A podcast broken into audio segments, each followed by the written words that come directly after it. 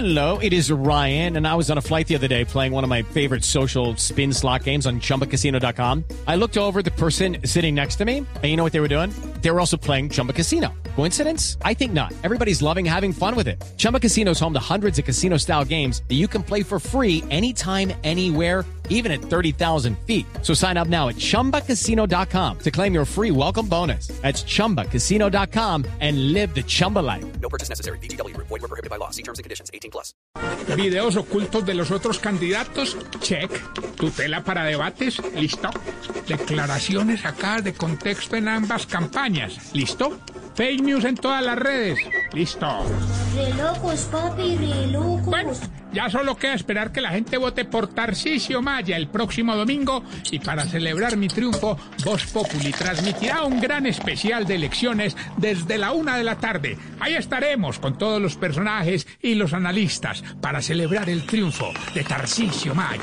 No confunda más a la gente, Tarcisio. Sí estaremos el domingo desde la una de la tarde en Blue Radio con un especial en vivo de Voz Populi para llevar esa pista de humor para esta dura realidad. Pero no es porque usted ganó, hombre.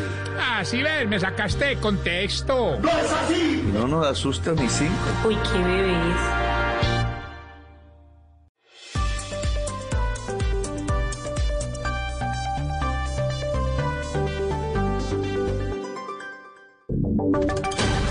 Voces y sonidos de Colombia y el mundo en Blue Radio y bluradio.com, porque la verdad es de todos.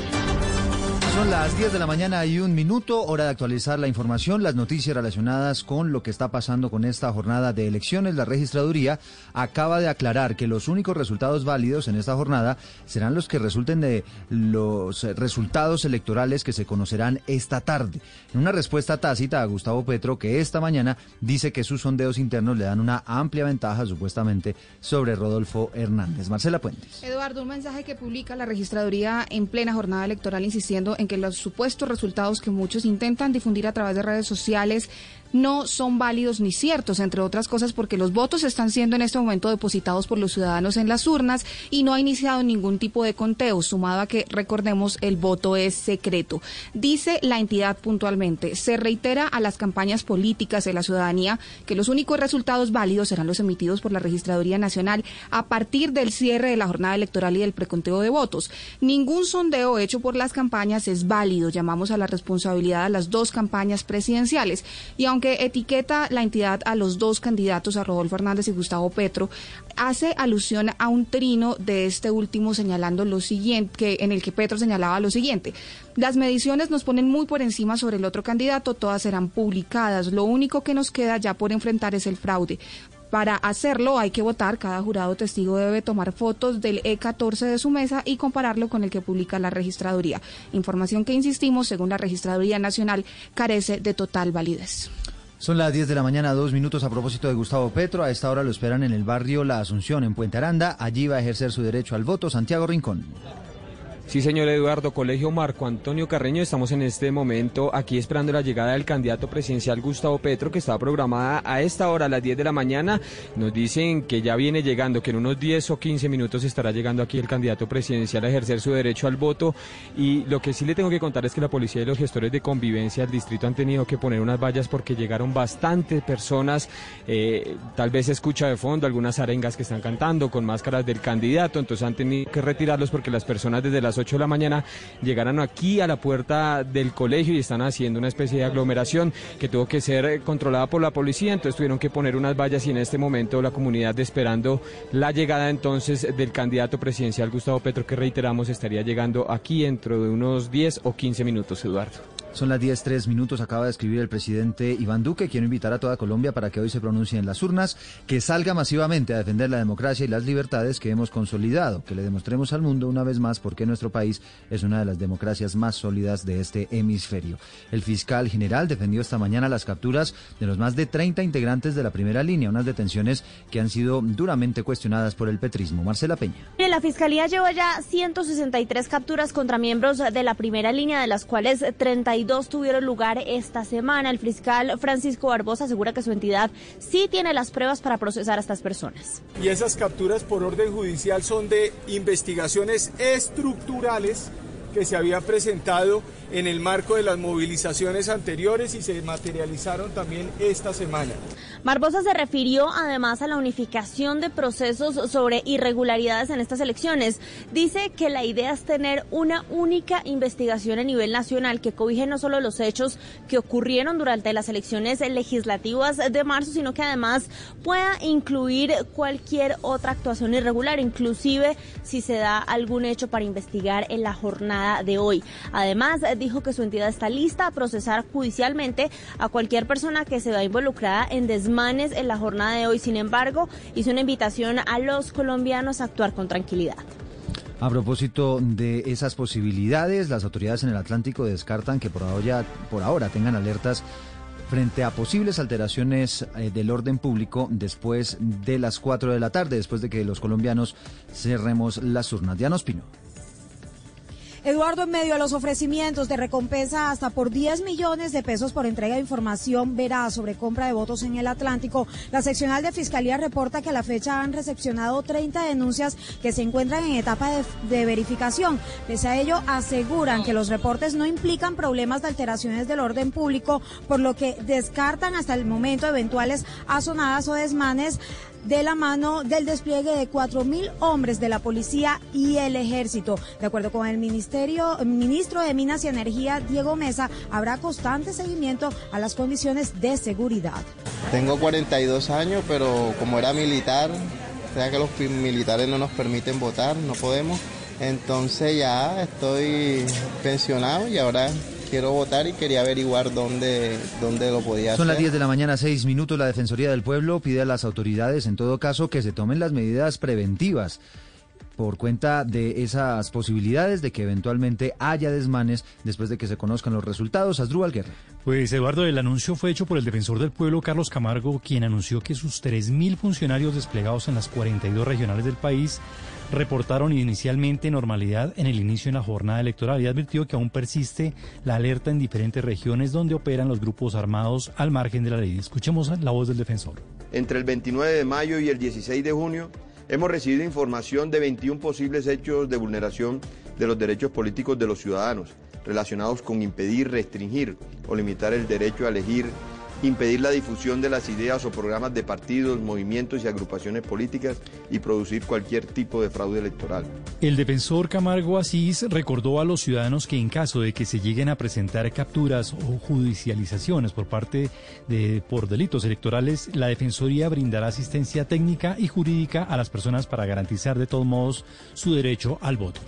Son las 17 minutos. La inicia la jornada para la segunda vuelta de las presidenciales. Todavía hay algunas zonas del país que no tienen el material electoral. Ana María Celis.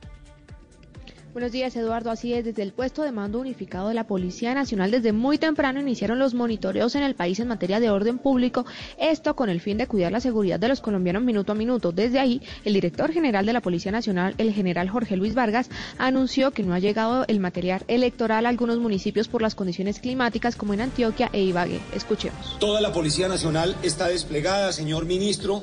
Quedan algunos sitios en donde el material está por llegar, pero han sido circunstancias propias, reitero, de la afectación en las vías por ola invernal. Cuestiones de invierno, que es lo que ha obligado o lo que ha alterado de alguna manera el desarrollo logístico de estas elecciones. La personería en Medellín ha recibido tres denuncias por uso de propaganda electoral en lugares prohibidos y particularmente los puntos de votación. Andrés Fernández.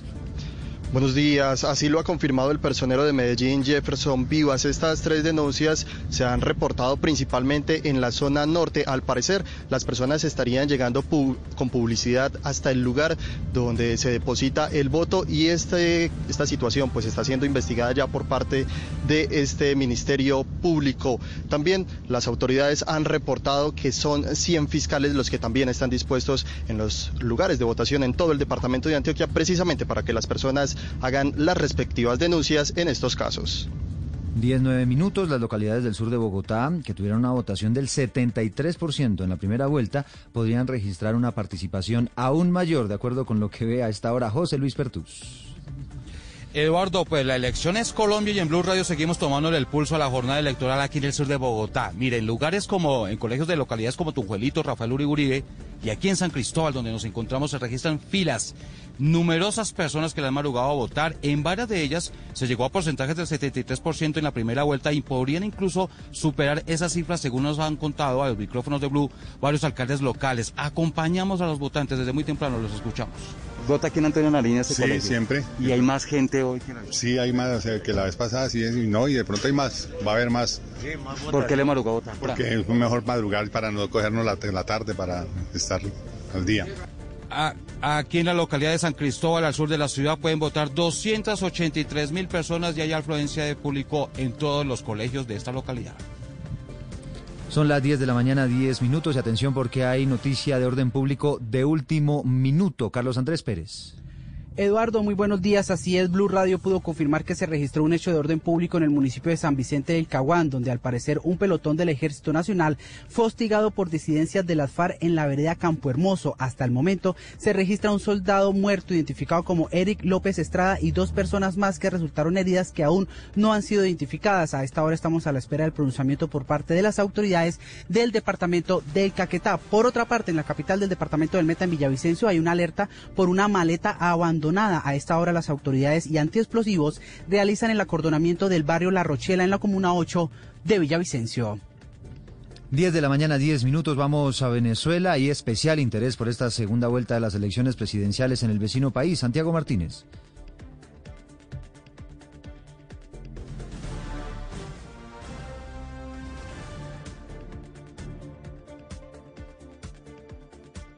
Hola, sí, buenos días. Son casi 200.000 colombianos aptos para votar y los millones que no lo hacen, pero igual todos acá en Venezuela ya cuentan las horas para saber quién será presidente de su país. Reconocen que ambos prometen cambios y esperan que así sea, independientemente de quién gane, sobre todo cambios en su relación con Venezuela, donde aspiran poder volver a tramitar documentos sin tener que viajar a la frontera. Uno necesita, eh, como somos residentes, eh, tener el pasaporte y el pasaporte cuando se venza, no tenemos consulado acá. Para la señora Liliana de Parada, quien tiene más de 20 años acá en Venezuela, pues es urgente que ese consulado acá en Caracas, en la zona de Chacaito, vuelva a abrir sus puertas. Si uno necesita alguna partida de nacimiento o algún documento que se podía solicitar por el consulado, ya no lo podemos hacer. Ya en la primera vuelta, recordemos, apenas 1% de los inscritos fue hasta la frontera y votó, algo que probablemente se repita el día de hoy. Esto mientras en los medios corren titulares como, por ejemplo, con el cambio de trasfondo los colombianos eligen presidente o todo listo para conocer si Hernández o Petro llegan a casa de Nariño. Lo resaltante es que la foto de ambos sí está a lo largo de la prensa acá en Venezuela. Son las 10 de la mañana y 12 minutos. Ya vamos con el Blue Jeans de Blue Radio. Antes, otra información de último minuto ocurre en el departamento del Cauca.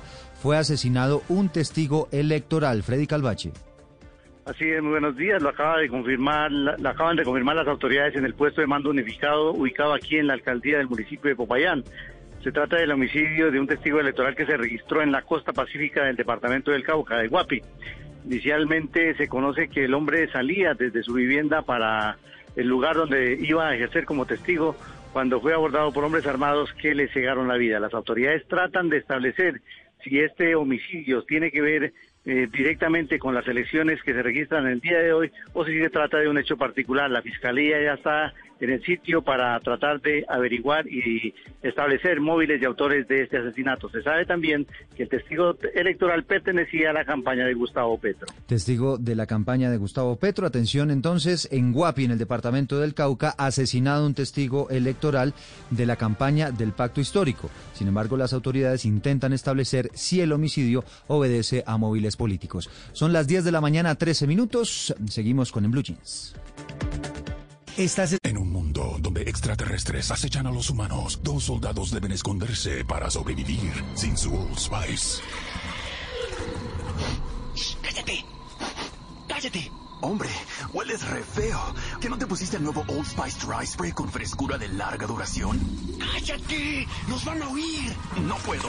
¡Apestas! ¡Te dije! ¡Se me olvidó el Old Spice!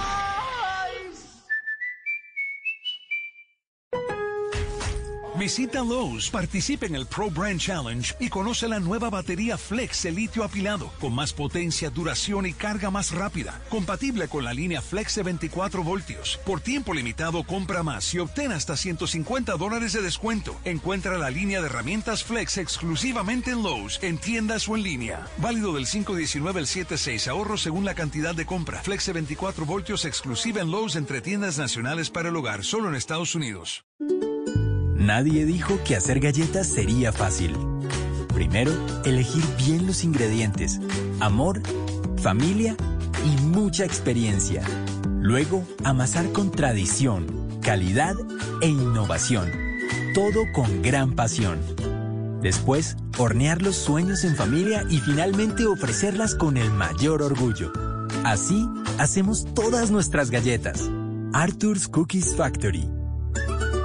Cuando Fabiola Colombia tendrá que elegir a su nuevo presidente. La decisión está en sus manos. El equipo de Noticias Caracol estará desde cada rincón del país informando todo lo que necesita saber de la jornada electoral. Colombia decide 2022. Hoy, avances y boletines desde la apertura de las urnas. Cubrimiento desde las 3 de la tarde a las 10 y 30 de la noche, gran especial. Síganos en todas nuestras plataformas. Noticias Caracol. Siempre tuvimos fuerza, valentía. Se acaba el tiempo y el amor está listo para dar su última batalla. La oscuridad y el mal solo pueden ser vencidos por el triunfo del amor. Triunfo del amor. En su recta final, de lunes a viernes después de día a día. Tú nos ves, Caracol TV.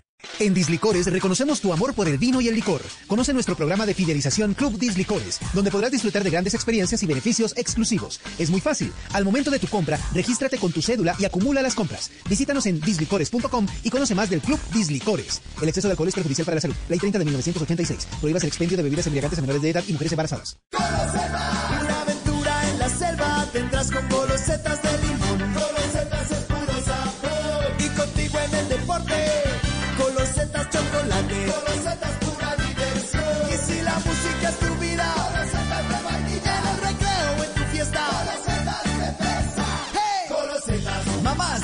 adelante queremos golosetas. Las nuevas galletas rellenas con sabor a limón, chocolate, vainilla o fresa.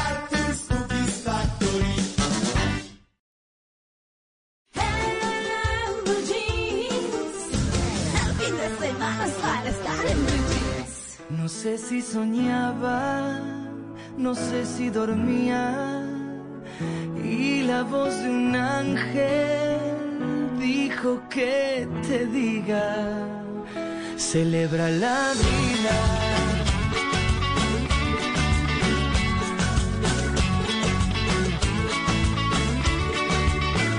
Piensa libremente, ayuda a la gente y por lo que quieras lucha y sé paciente. Lleva poca carga, a nada te aferres, porque en este mundo nada es para siempre.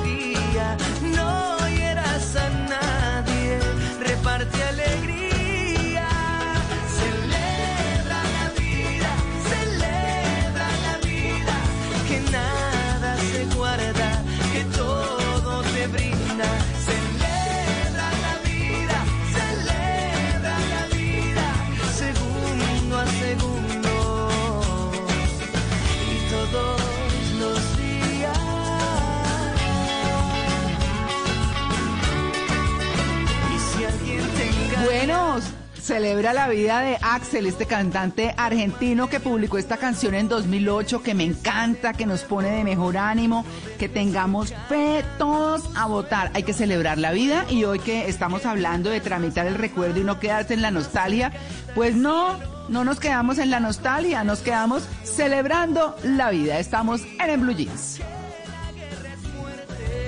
y la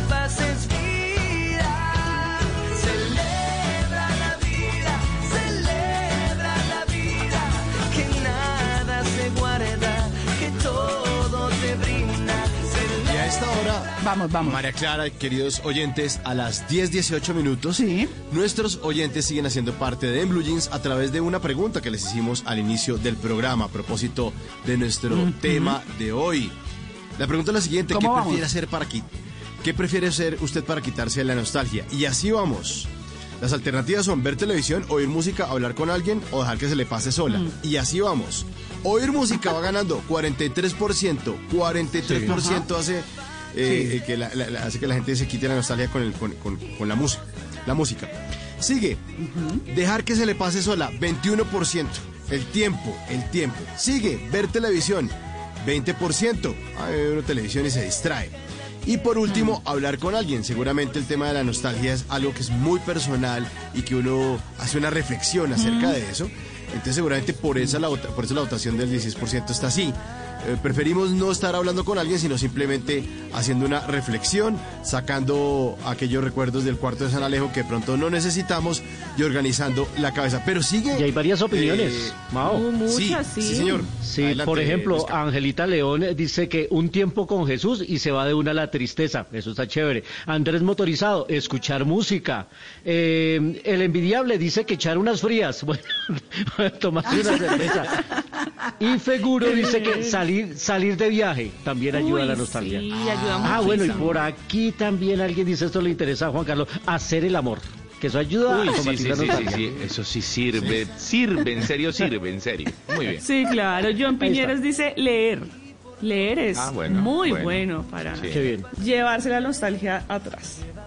Sí, pero, pero la alternativa de hacer el amor yo creo que funciona, ¿no? O sea, ¿Quién hace el amor nostálgico? Nadie. O sea, yo, Claro. "Ay, es que estoy súper Sí. triste. Ay, ay, qué tristeza. Sí, no. no, no creo que se mezcle No. eso.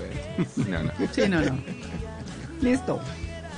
Nadie reparte alegría.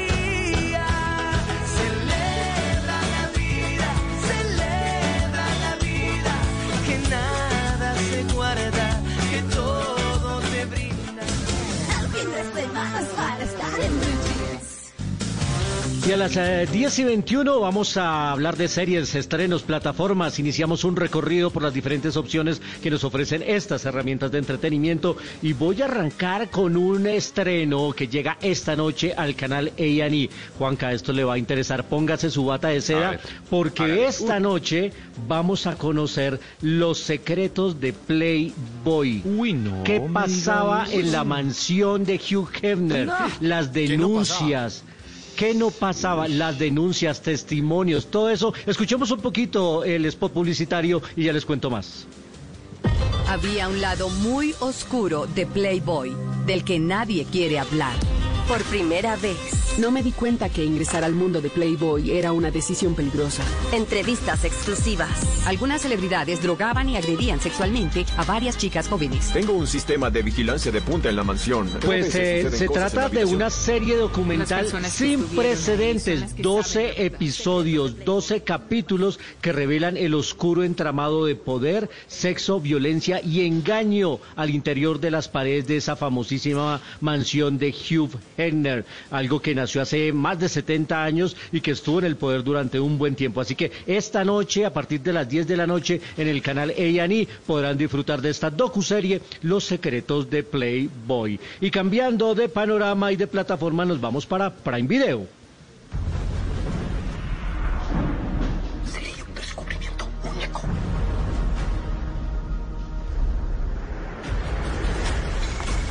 Esta serie se llama Sin Límites, es una producción de Amazon Prime Video en asocio con la televisión española y tiene que ver con esa primera expedición marina que le dio la vuelta al mundo, la expedición de Magallanes, por allá en 1519, dirigida por Simon West. Aparecen aquí Álvaro Morte, lo recuerdan ustedes porque era el profesor de la Casa de Papel, también está el brasilero Rodrigo Santoro, Colin Ryan, Adrián Lastra, una mega producción histórica con todos los detalles decorados, una historia de poder, de aventura, de engaño, de avaricia también, pero también de heroísmo. Me la empecé anoche y está realmente fantástica, sin límites. La encuentran ustedes en la plataforma de Prime Video. Y a los que les gustan las historias con un toque romántico y orientales, les tengo este recomendado. 애초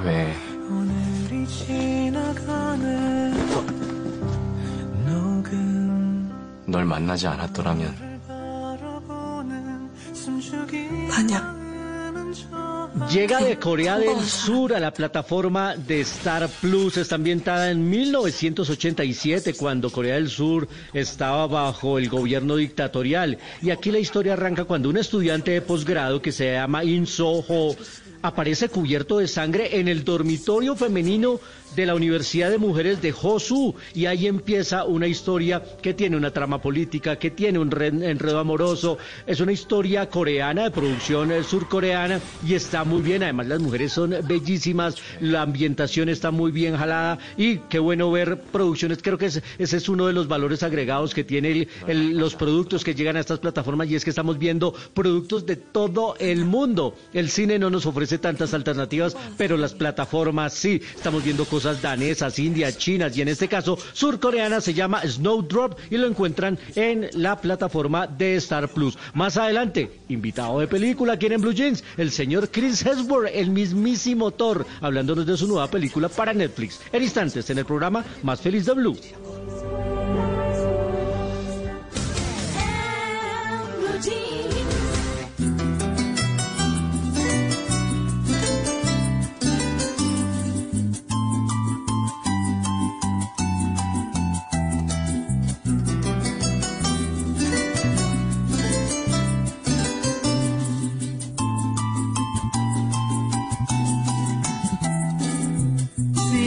Mi mente haya existido algún motivo.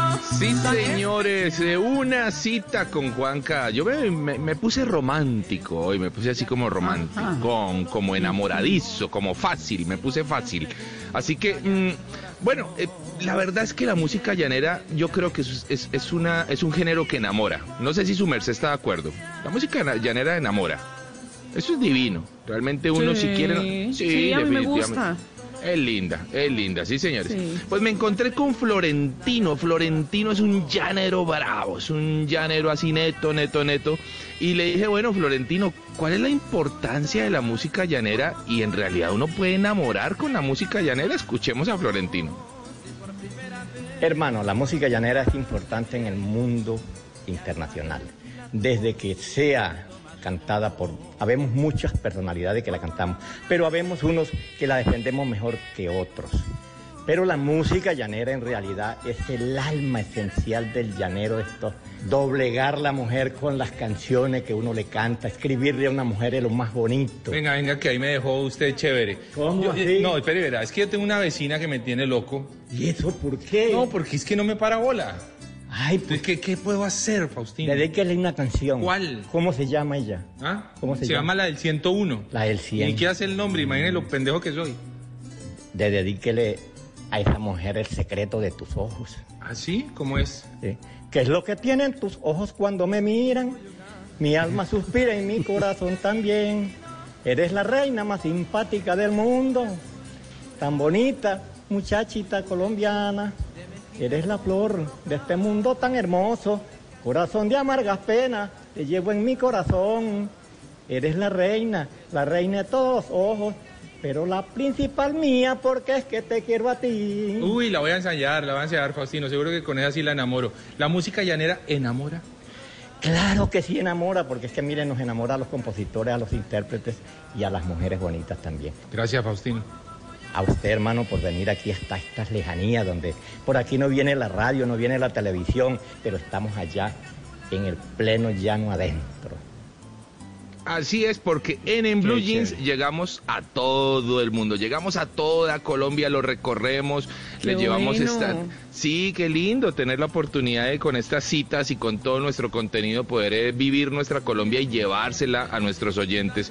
Y Florentino, como bien lo dice, con la música llanera se enamora. Así que voy a ensayar, eh, voy a ponerme a ensayar en estos días esa Todos en el edificio de Juan Carlos. ¿Quién será la del 101? Ya la... Todas. Todos intrigados. Un día, un día se las presento. A si al menos me, me aprendo el nombre, porque me corchó con, hasta con el nombre. Es que así soy. Bueno, en fin. Una cita con Juanca. Ya saben que me encuentran ahí en arroba de viaje con Juanca. Buena musiquita.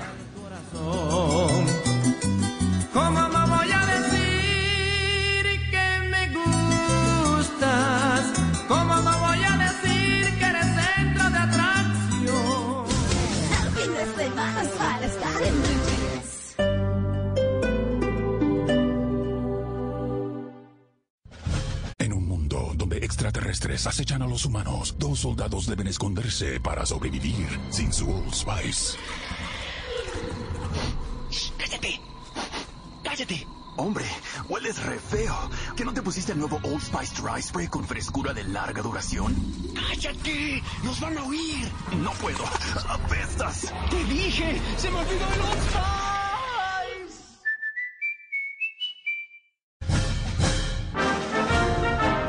Videos ocultos de los otros candidatos, check. Tutela para debates, listo. Declaraciones sacadas de contexto en ambas campañas, listo. Fake news en todas las redes, listo. Re locos, papi, re locos. Ya solo queda esperar que la gente vote por Tarcisio Maya el próximo domingo y para celebrar mi triunfo, Voz Populi transmitirá un gran especial de elecciones desde la una de la tarde. Ahí estaremos con todos los personajes y los analistas para celebrar el triunfo de Tarcisio Maya. No confunda más a la gente, Tarcisio. Sí estaremos el domingo desde la una de la tarde esta semana en Boombox. Boombox. Hoy es la oportunidad para decirle a esas personas que las amas y hacérselo sentir con actitudes y acciones. Soy Alberto Linero y ahora El Man también está en podcast. Nos escuchamos con las reflexiones que alimentan el alma y el espíritu. Los espero. Un episodio nuevo cada semana en Boombox y en todas las plataformas de audio. Boombox.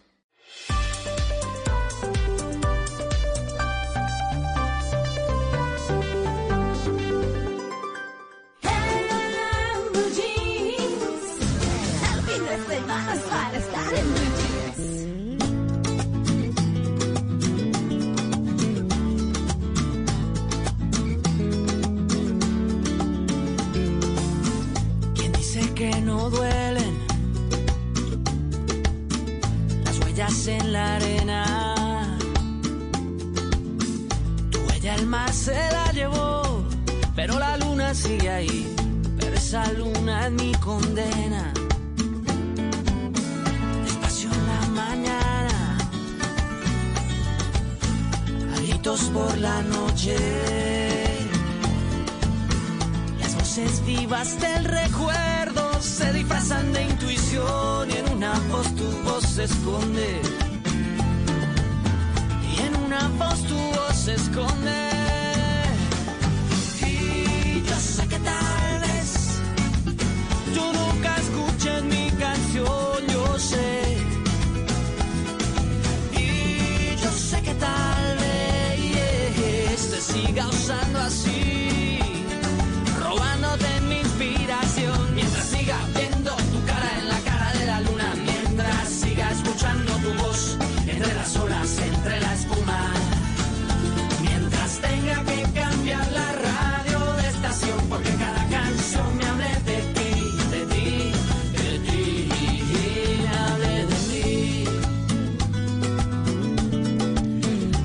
mañana, 32 minutos. Estamos en En Blue Jeans de Blue Radio en esta edición de elecciones. Siempre los acompañamos sábados, domingos y festivos de 7 a 10 de la mañana, pero hoy estamos en esta versión de 9 a 11 y estamos sonando eh, de esta canción de Basilos, Cara Luna, porque hoy es- eh, hemos estado hablando de tramitar el recuerdo y no quedarse en la nostalgia, ¿sí? Dice que mientras siga viendo tu cara en la cara de la luna, eso sí es una nostalgia, pero fuerte, fuerte, fuerte. Bueno, y nuestros oyentes hacen parte de Blue Jeans a través de una pregunta que les hicimos desde el inicio del programa y que la están respondiendo a través de una encuesta en nuestra cuenta de Blue Radio en Twitter, arroba Blue Radio Co. Y la pregunta dice así, ¿qué prefiere hacer para quitarse la nostalgia? ¿Ver televisión, oír música, hablar con alguien o dejar que se le pase sola? Pues va ganando oír música, ya lo estamos acompañando con música, 42%. Dejar que se le pase sola, 21%. Ver televisión, 20%. Y por último, hablar con alguien, 17%. Y se arma también un hilo de conversación con las opiniones de nuestros oyentes. Luis, que también hay en nuestra cuenta Sí. de Twitter. Mucha gente opinando diferentes opciones y alternativas para combatir esta nostalgia. Isabel Gratón eh, dice que hacer ejercicio. Nada mejor que dejar todas las Mm. nostalgias levantando pesas o en la bicicleta o corriendo. Por aquí también nos dice Robert Santos que escuchar Blue Radio. Me parece que es una buena alternativa.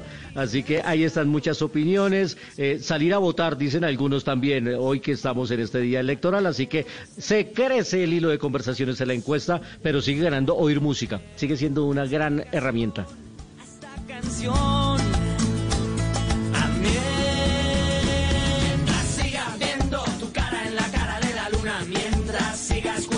Tu voz entre las olas, entre la espuma.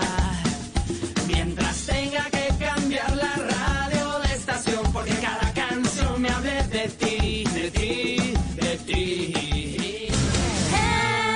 Blue Jeans. En En Blue Jeans, esta es la máquina de la verdad. Llega el momento de la máquina de la verdad y a propósito que la nueva normalidad es que ya no nos dé gripa sino nos dé gripe y COVID, ¿no? Hoy en la máquina de la verdad, eh, hablando así como con la nariz un poco tapada, les traigo mitos y realidades sobre la gripa. Mitos Uy, bueno. o realidades sobre la gripa. Primera pregunta, mito o realidad, ¿ustedes qué dicen?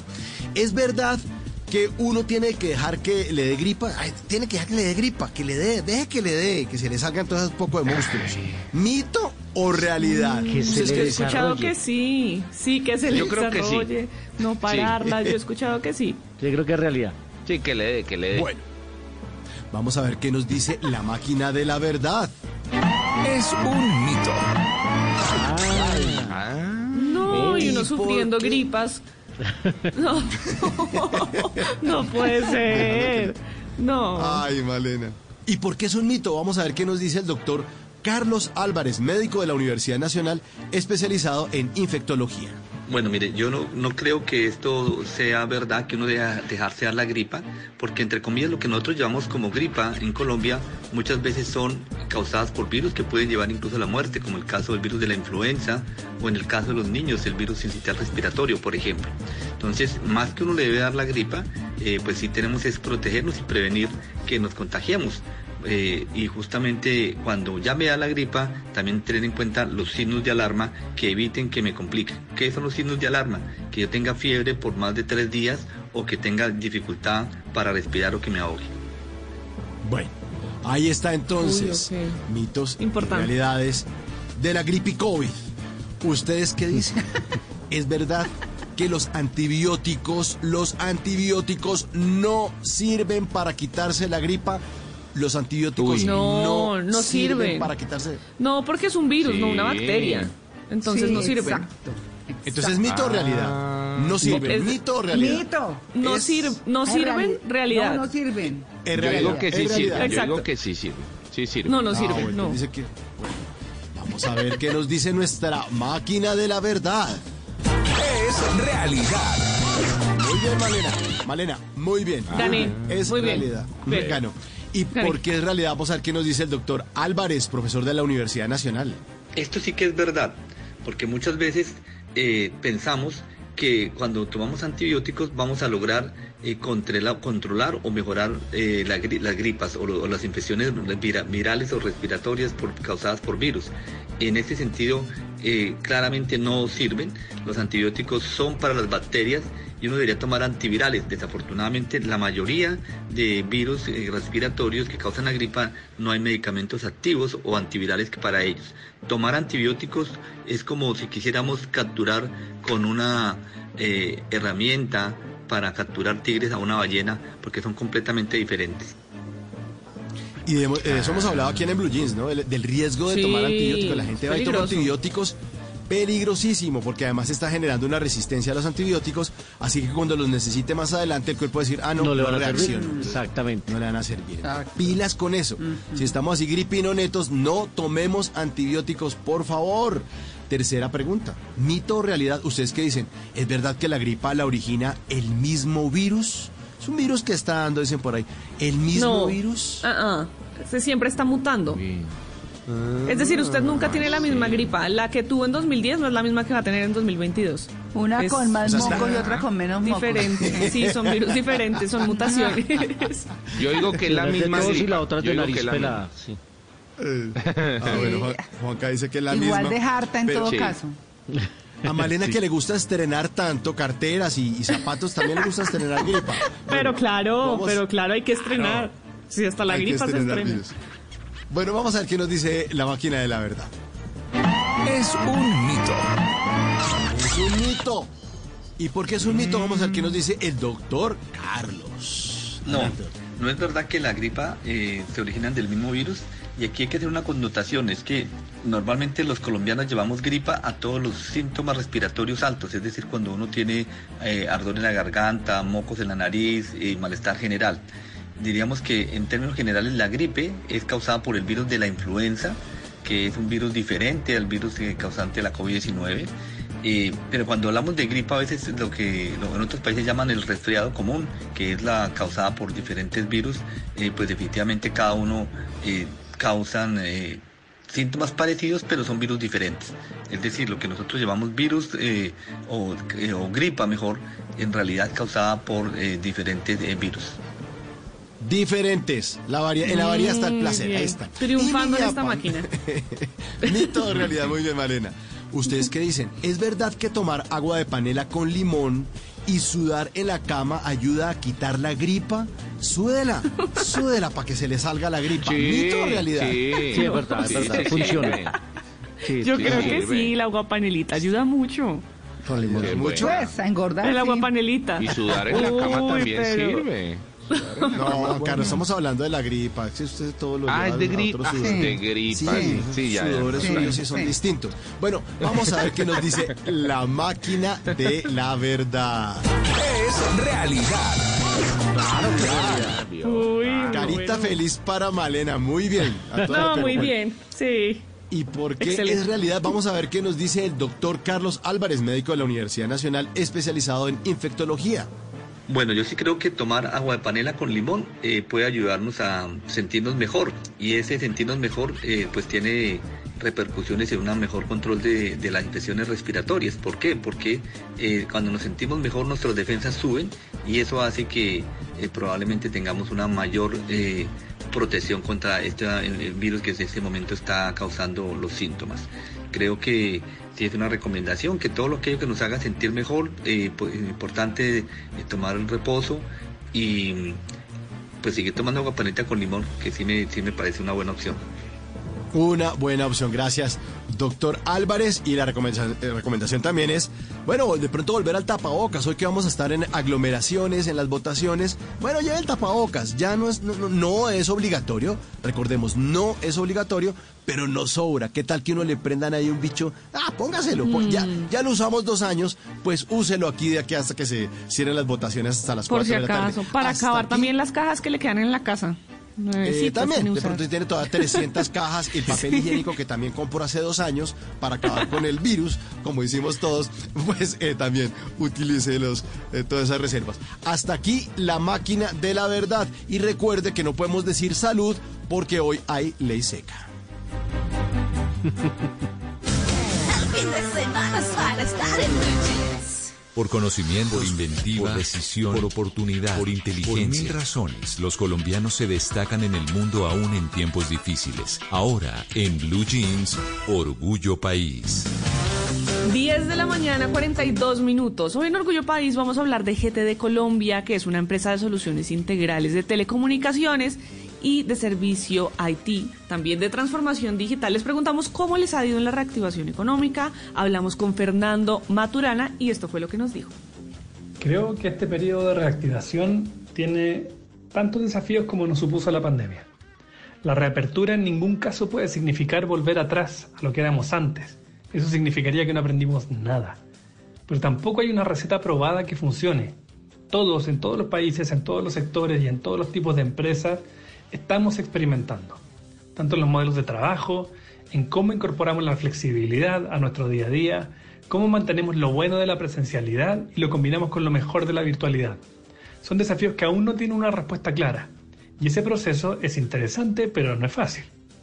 La reactivación significa además tener las capacidades para dar abasto a una serie de proyectos de nuestros clientes que volvieron a ganar fuerza después de un largo periodo en el que estuvieron relativamente dormidos.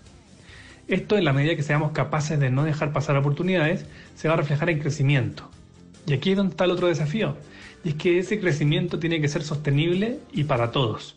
No podemos permitir que la reactivación sea solo para algunos. No podemos seguir aumentando la brecha social y económica, que se vio ya bastante marcada en pandemia.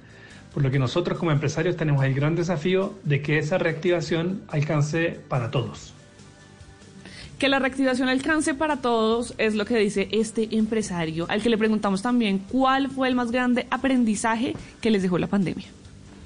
A ver, yo creo que el principal aprendizaje es que por más horas, por más expertos, consultoras, por más trabajo que dediquemos a una planeación estratégica, si esta no considera espacios para moverse, para ser flexibles y adaptarnos a un entorno cambiante, está muerta.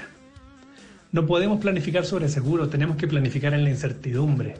Las empresas tenemos que desarrollar esa capacidad de adaptación que no solo recae en las personas, sino que también en la capacidad estructural y cultural para abrazar y aprovechar el cambio.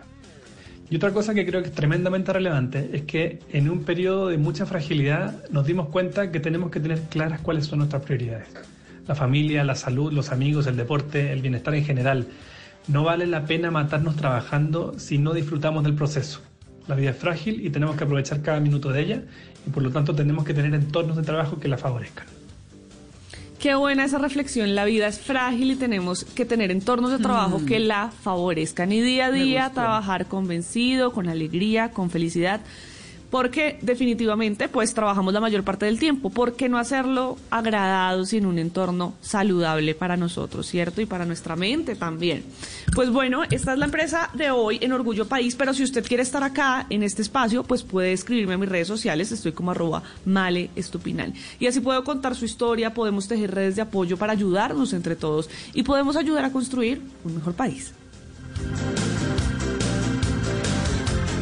Donde es más rico desayunar, donde se conversa con confianza, donde termina toda fiesta. Vamos al lugar más cálido de la casa. En Blue Jeans, vamos a la cocina. Bueno, a las 10 y 45 minutos de la mañana, si a ustedes se les pasó el postre para hoy domingo, día del postre, eh, y bueno, para quienes vayan a celebrarles a sus papás o se van a reunir, eh, pues yo sé que, que corrieron la fecha comercial, pero pues si quieren celebrarles hoy como tenían presupuestado o lo que sea, pues les tengo la solución facilísima. Yo en mi canal de YouTube, Cocina con Gracia, les enseñé a hacer la mejor crema pastelera. Créanme que es espectacular y es muy fácil. ¿Cómo lo pueden hacer? Muy sencillo. Eh, siguen esa receta, ok, tienen lista la crema pastelera, pero para que la acompañen, porque pues obviamente es una parte de un postre y es la base además de muchas cremas, cojan, compren galletas dulces, las macarenas o algunas de esas, las muelen y las ponen apretadas con una cuchara en el fondo de vasitos individuales o de los recipientes individuales que ustedes tengan, ponen encima la crema pastelera y si están muy colgados le pueden poner un poquito de mermelada o preferiblemente frutas naturales. Cómprense unas fresas o unos arándanos, eh, mm, unas eh, frambuesas, lo que quieran de frutos rojos que son más dulces, que son deliciosos y les va a quedar maravilloso. Domingo de postre con la mejor crema pastelera, unas galletas molidas al fondo que siempre tienen que ir, eh, tienen una preparación muy fácil y especial, pero no los voy a complicar. Apriétenlas al fondo,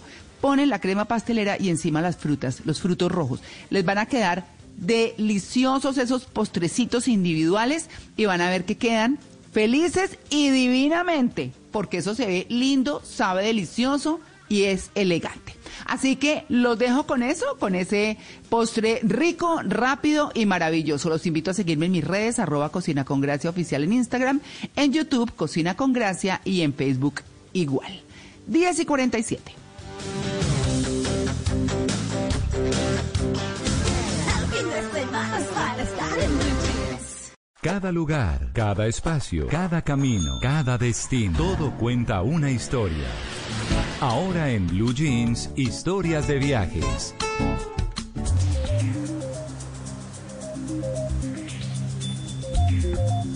Voy. Y en historias de viaje hoy los, eh, los quiero llevar, por supuesto, a la experiencia que estoy viviendo por estos días. Y yo mi primer, eh, el primer, yo no, El primer destino que tuve en este recorrido fue el desierto de la Tatacoa.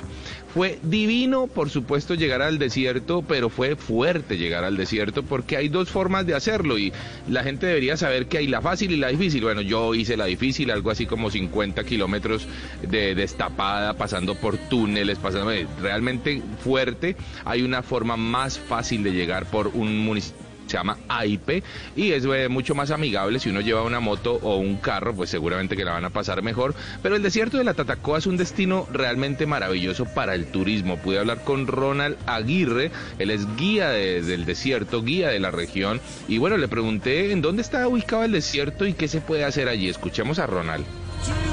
Bueno, estamos ubicados sobre el norte del Huila, al medio de la cordillera central y oriental.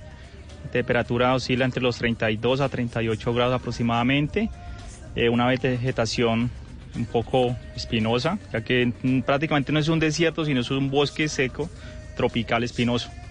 Sí, sí. Muy bien, ¿y qué se puede hacer en la Tatacoa como actividad turística? Tenemos que la astronomía es muy buena debido a que tenemos una certificación Starlight de cielos oscuros, entonces la apreciación de las constelaciones 98 que tenemos por todas, el mapa estelar se puede observar divinamente acá, eh, senderos, tenemos también cabalgata, por la parte y tour por la parte gris y roja que es la parte representativa de acá de los dos desiertos. Uno habla de un bosque seco tropical con, con temperaturas entre 32 y 38 grados. ¿Qué recomendaciones podríamos darle a la gente que quiere venir a recorrer eh, el desierto de la Tatacoa? Primero disfrutar, eh, tener también todo el tiempo disponible. Eh, un día o dos días se puede hacer la caminata, sí señor. Eh, utilizar bloqueador ya que la radiación es muy fuerte, entonces sí tener un buen sombrerito y buen bloqueador. Bueno, muy bien, Ronald, hagan una invitación a la gente que lo está escuchando en, en Blue Jeans de Blue Radio para que vengan a conocer el desierto de la Tatacoa. Claro que sí, a nivel nacional e internacional también somos muy conocidos, entonces invitamos a todos los turistas que nos visitan acá el Huila y ahora en la temporada que también se avecina que es San Pedro, disfruten no solo del tema de, la Tatacoa, sino a nivel cultural y gastronómico también que tenemos muchas, eh, digamos, temas para mostrar a nivel nacional acá en el Huila. Todos bienvenidos. Es precioso. Es precioso realmente esa experiencia de la astronomía en la, no- en la noche es divino con un profes- profesor que sabe mucho del tema y le va enseñando a uno de las constelaciones. Bueno, en fin, todo lo que se puede hacer en el desierto de la Tatacoa está muy bien, es muy agradable y un muy buen destino. Yo los voy a seguir viaje eh, por este recorrido fascinante que estoy haciendo hasta Nazca en Perú. Vamos a ver cómo nos va.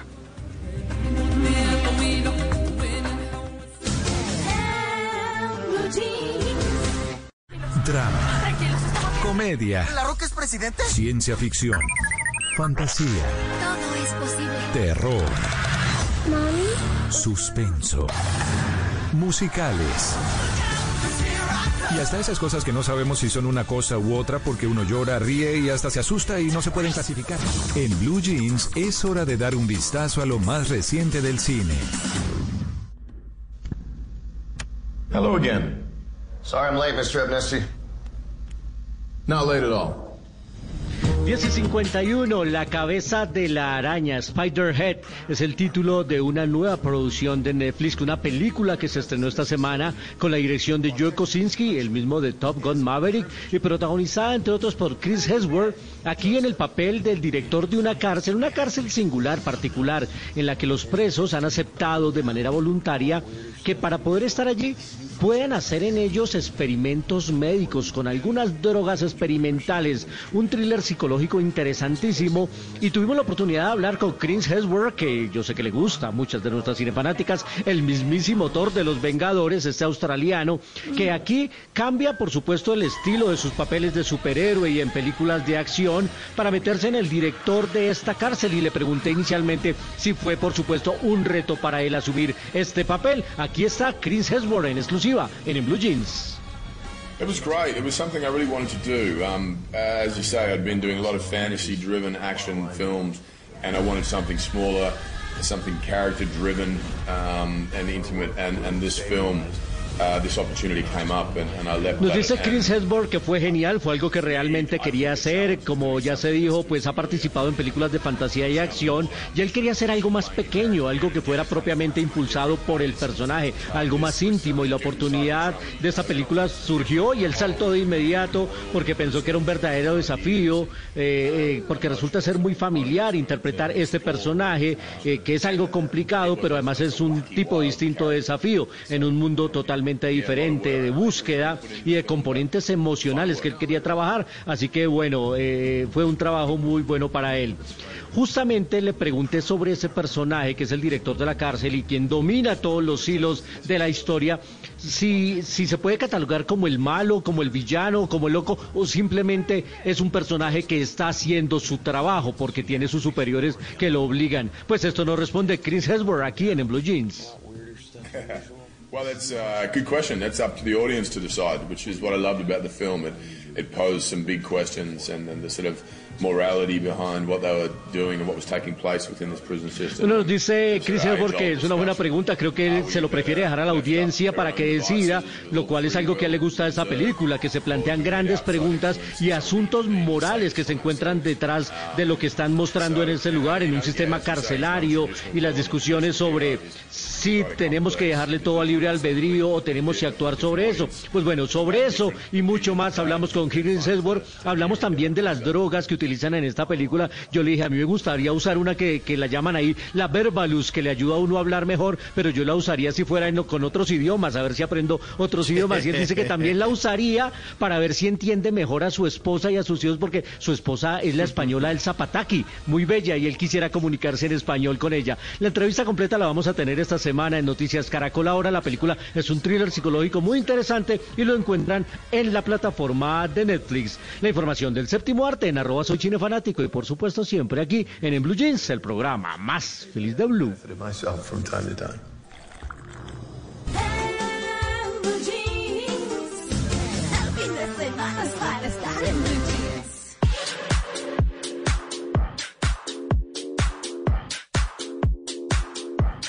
10.55, porque la creatividad y sobre todo la sordera de los colombianos no tiene límites, llega esta sección que se llama Oigan a mi tía, en la que nuestros queridos oyentes nos confiesan cuáles canciones estaban cantando mal, tranquilos, no les dé pena, cantamos todos mal en la ducha, entendemos otra cosa de lo que dicen las canciones, pero aquí estamos para aclararlas. Carlos González me escribió en mi cuenta de Instagram, ahí los espero a todos, entre el Quintero, Mauricio Quintero, entre el Quintero, Carlos González me escribió lo siguiente. Dice, hola Mauricio, resulta que mi esposa cuando escuchaba videos de TikTok, en algunos sonaba la canción Come Check This del grupo Fetish. Pues ella, en lugar de escuchar efectivamente Come Check This, ella entendía cachetes. Ella entendía que No, cachetes. Ay, una canción que dice cachetes. No. Dice, y hasta hace una hora más o menos se dio cuenta de que la canción no dice cachetes, pero según la esposa de Carlos González, decía cachetes en esta parte. Oigan ustedes, cachetes. ¿Cachetes? No, eso no Sí. les Puede ser, No, sí. sí, Pero- sí, sí. Sí, sí, sí, sí. Sí. Sí, sí. Cachete, chetes. Cachete, chete, chete, chete. Sí, sí. Bueno, pues, sí, sí, sí le pega, sí le pega, sí le pega. Agárrenle los cachetes de ternura a su señora, pero eso no es nada. Oigan a mi tía, óigame este exitazo del Buki. Ay, ay, ay, ay, ay, ay, ay, ay. No, y con ley seca hoy no. Punta de tinto. Clasicazo, la avenida bendita. Bueno, Juan Dogo, en mi cuenta de Instagram, ahí los espero, entre el Quintero, Mauricio Quintero, me cuenta que en esta canción él no cantaba, le faltan horas al día, como dice ahí en el fondo. Sí. Le faltan horas al día, sino que le falta olor a sandía. Le falta No, un olorcito a sandía. no, Ese. Está como muy sorda. Le tomaron el Le pelo, falta, Mauro. sí, le falta olor a sandía en esta parte. Oigan a mi tía. Oigan. No, no, no, no, no. Sí. ¿Cómo? ¿Cómo que no? Pues ahí coincide algo, pero no. Sí coincide, sí. Le, fal- le falta olor a sandía, le falta más bien un splash de olor a sandía. Bueno, a Carlos González y a Juan Dogo, gracias por participar en Oigan a mi tía. Los espero a ustedes en mi cuenta de Instagram, entre el Quintero. Oigan a mi tía. Blue Jeans. El fin de semana es para estar en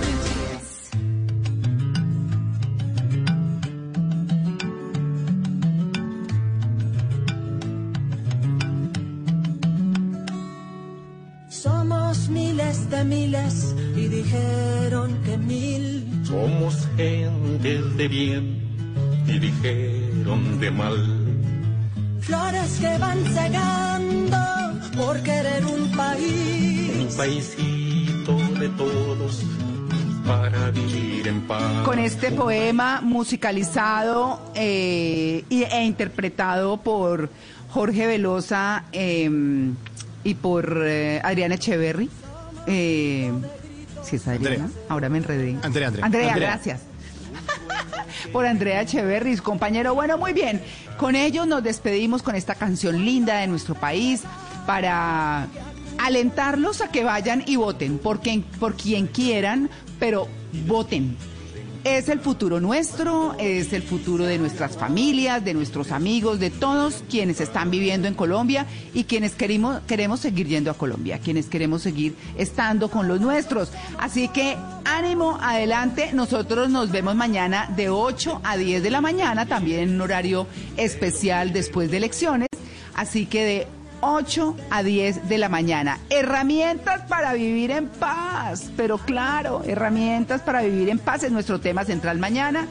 Por supuesto, y bueno, nos vemos compañeros, como siempre, muchas gracias. Oyentes, gracias por su sintonía. Nos vemos mañana en el programa Más Feliz de Dios, de Blue. Con el eco del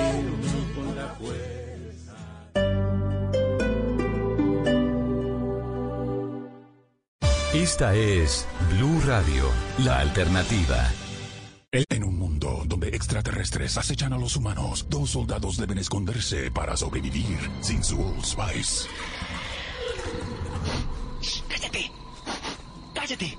Hombre, hueles re feo. ¿Que no te pusiste el nuevo Old Spice Dry Spray con frescura de larga duración?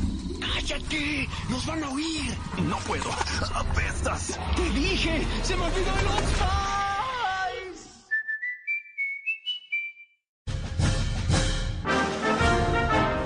Videos ocultos de los otros candidatos, check. Tutela para debates, listo. Declaraciones sacadas de contexto en ambas campañas, listo. Fake news en todas las redes, listo.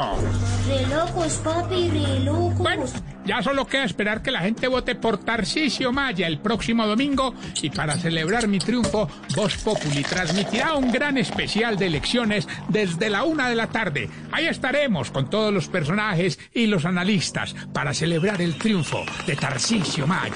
No confunda más a la gente, Tarcisio. Sí estaremos el domingo desde la una de la tarde en Blue Radio con un especial en vivo de Voz Populi para llevar esa pizca de humor para esta dura realidad. Pero no es porque usted ganó, hombre. Ah, sí ves, me sacaste de contexto. ¡No es así! No nos asusta ni cinco. Uy, qué bebés.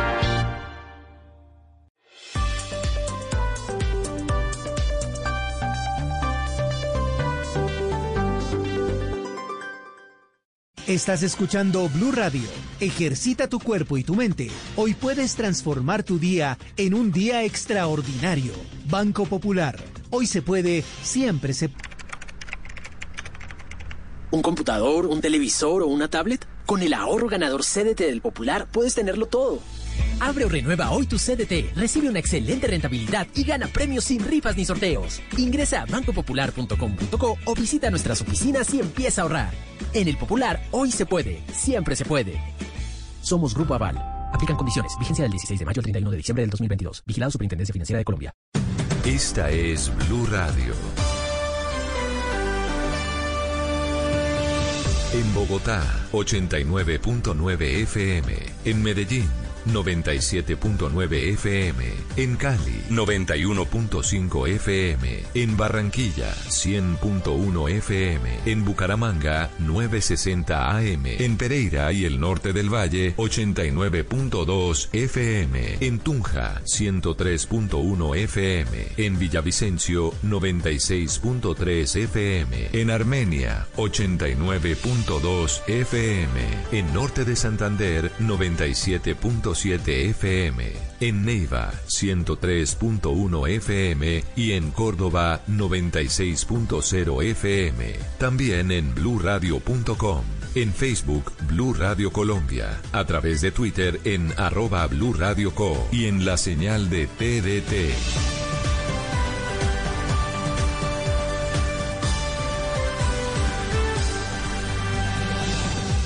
Radio, la alternativa. Colombia hoy sale a las urnas. A partir de este momento, en Blue Radio y bluradio.com, toda la información de la jornada de elecciones. Vote bien con Blue.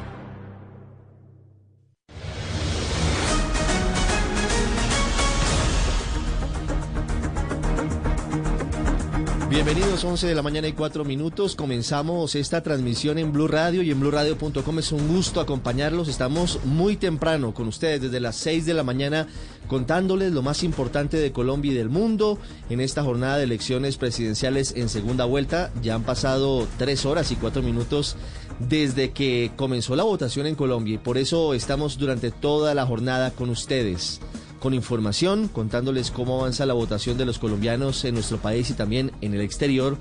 Y para contarles cómo transcurren algunas denuncias que se están haciendo desde las campañas, desde los sectores políticos y lo que responde la registraduría. Estaremos hasta la una de la tarde con ustedes. Allí llega el equipo de Voz Populi para acompañarlos con humor, además antes de la recta final de la búsqueda de los resultados de las elecciones que iniciarán desde las 3 de la tarde, pero que a las 4, a las 4 cierra esta jornada de votaciones y allí empieza el conteo rápido, no es el escrutinio, es el conteo rápido de los jurados de votación, de las mesas que serán anunciados por el registrador, pero la vida jurídica, el nombre del nuevo presidente de Colombia en últimas y como siempre ha sido en materia legal lo entrega el Consejo Nacional Electoral una vez terminado el escrutinio. Lo de hoy es un conteo rápido, que confiando en que las cosas van a transcurrir con normalidad, con tranquilidad, pues dará a conocer quién será el próximo presidente de los colombianos sin ningún tipo de sobresalto.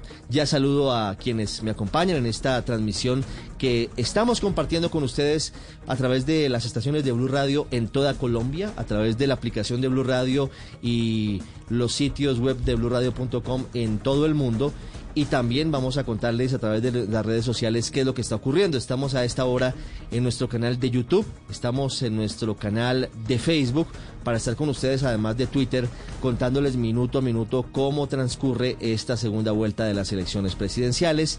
En relativa normalidad, solamente algunos lunares, alteraciones del orden público de las que hablaremos en minutos, en el departamento del Meta y también en el departamento del Cauca. El invierno ha causado una tragedia en el departamento del Cauca, también en el municipio de Páez, algo de los que les estaremos contando más adelante. Pero comenzamos contándoles cómo transcurre esta jornada de elecciones en el país. Comenzamos en el epicentro de los votos para los funcionarios del nivel central, en donde se dio apertura a esta jornada de elecciones que es la Plaza de Bolívar. Allí habló el registrador Alexander Vega, habló el presidente Iván Duque, habló la alcaldesa Claudia López y siguen las votaciones a esta hora. Marcela Peña, hola Marcela, ¿cómo transcurre la votación en la Plaza de Bolívar? Buenos días.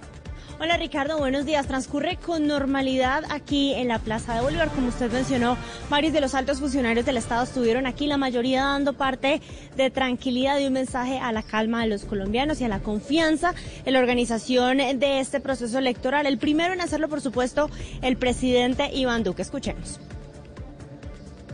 Quiero entonces invitar a toda Colombia a que hoy se pronuncie en las urnas, que salgan masivamente a defender esta democracia, a defender estas libertades que hemos consolidado.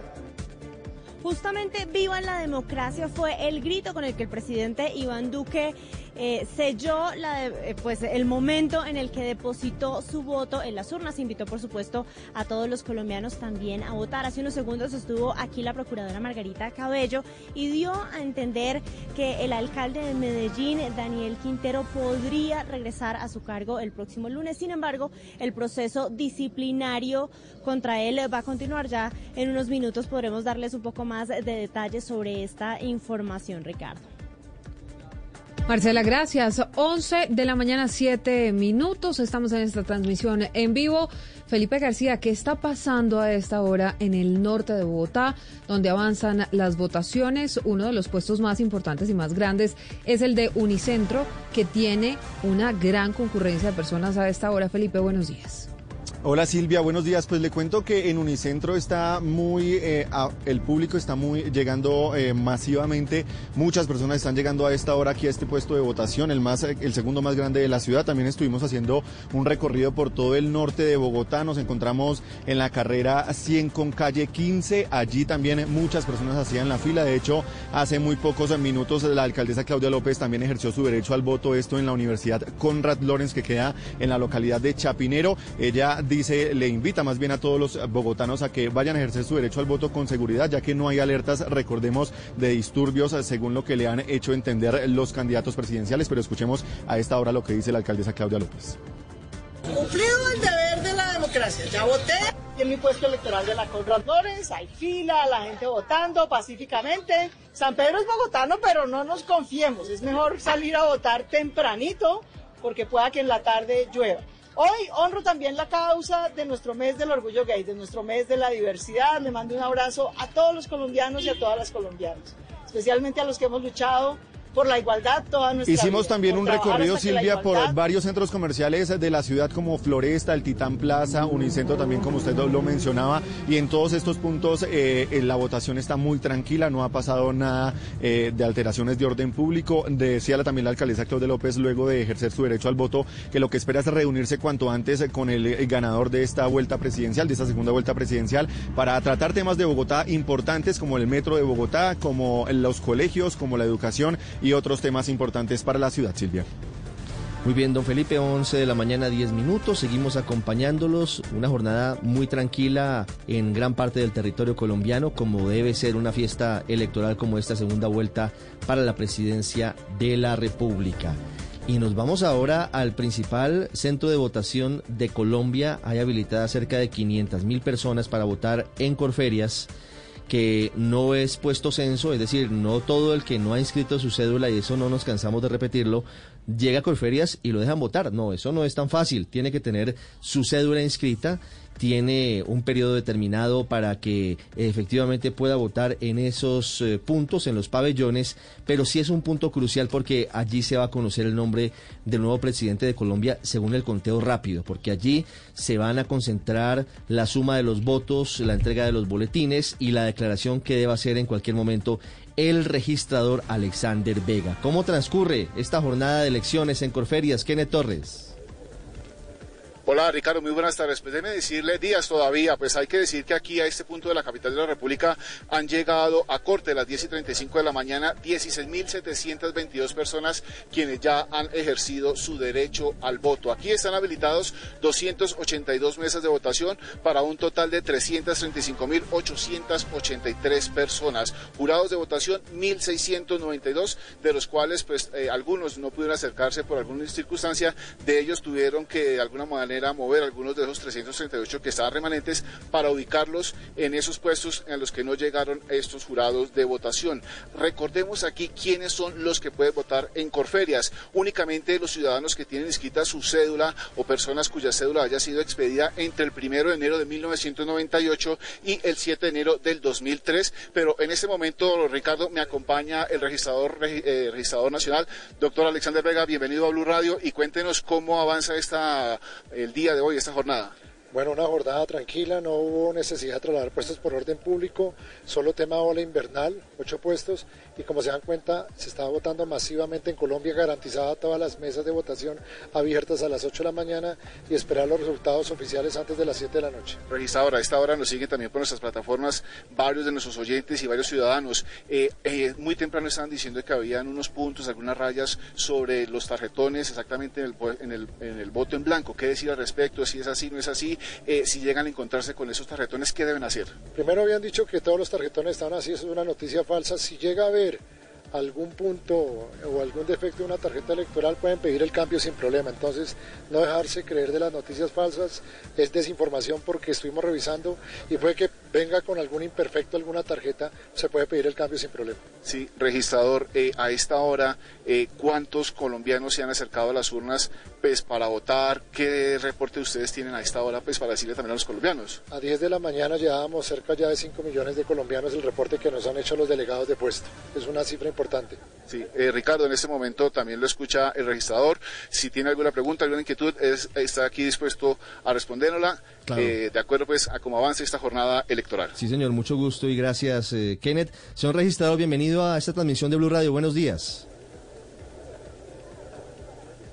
Registrador, eh, eh, ¿Nos no escucha? tuvieron que moverse en ninguna de las mesas de votación por el tema de la ola invernal y también por lo que ocurrió esta mañana muy temprano en el país.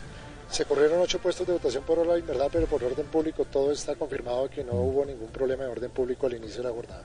Ok, bueno, registrador, muchísimas gracias. Pues esa es parte de la información que nosotros tenemos a esta hora de la mañana aquí desde Corferias. Hay que señalar y hay que también informar que son bastante los ciudadanos que se han acercado aquí a este punto a ejercer su derecho al voto. Algunos de ellos eh, han dicho y han invitado a los colombianos a que salgan y voten y lo hagan eh, sin ningún inconveniente, como se ha hecho aquí. No se han demorado más de 15 a 20 minutos en hacer unas filas y caminar. Hay que señalar desde la calle 26 o también desde la Avenida de las Américas o desde la carrera 40 o desde la carrera 43. Pues esos son los puestos que están cerrados y son los puntos a los que tienen que llegar aquí los colombianos eh, que están ejerciendo y que tienen derecho su ejer- a ejercer su derecho al voto aquí desde Corferias. Sí, Kenneth, si puede hablar de nuevo con el registrador, le puedo pedir el favor de que le pregunte por las denuncias que están haciéndose desde algunos sectores políticos criticando que el candidato Gustavo Petro esté diciendo que sondeos preliminares le dan por encima de los votos y que por eso hay que salir a votar. ¿E- ¿Es posible hablar con el registrador un poco más adelante sobre eso también? Intentaremos más adelante, Kenneth, 11 de la mañana, 15 minutos. Voy al sur de Bogotá, seguimos en este recorrido, en esta transmisión en Blue Radio y en nuestras plataformas digitales. Don José Luis Pertus, ¿cómo avanzan las votaciones? ¿En dónde se encuentra?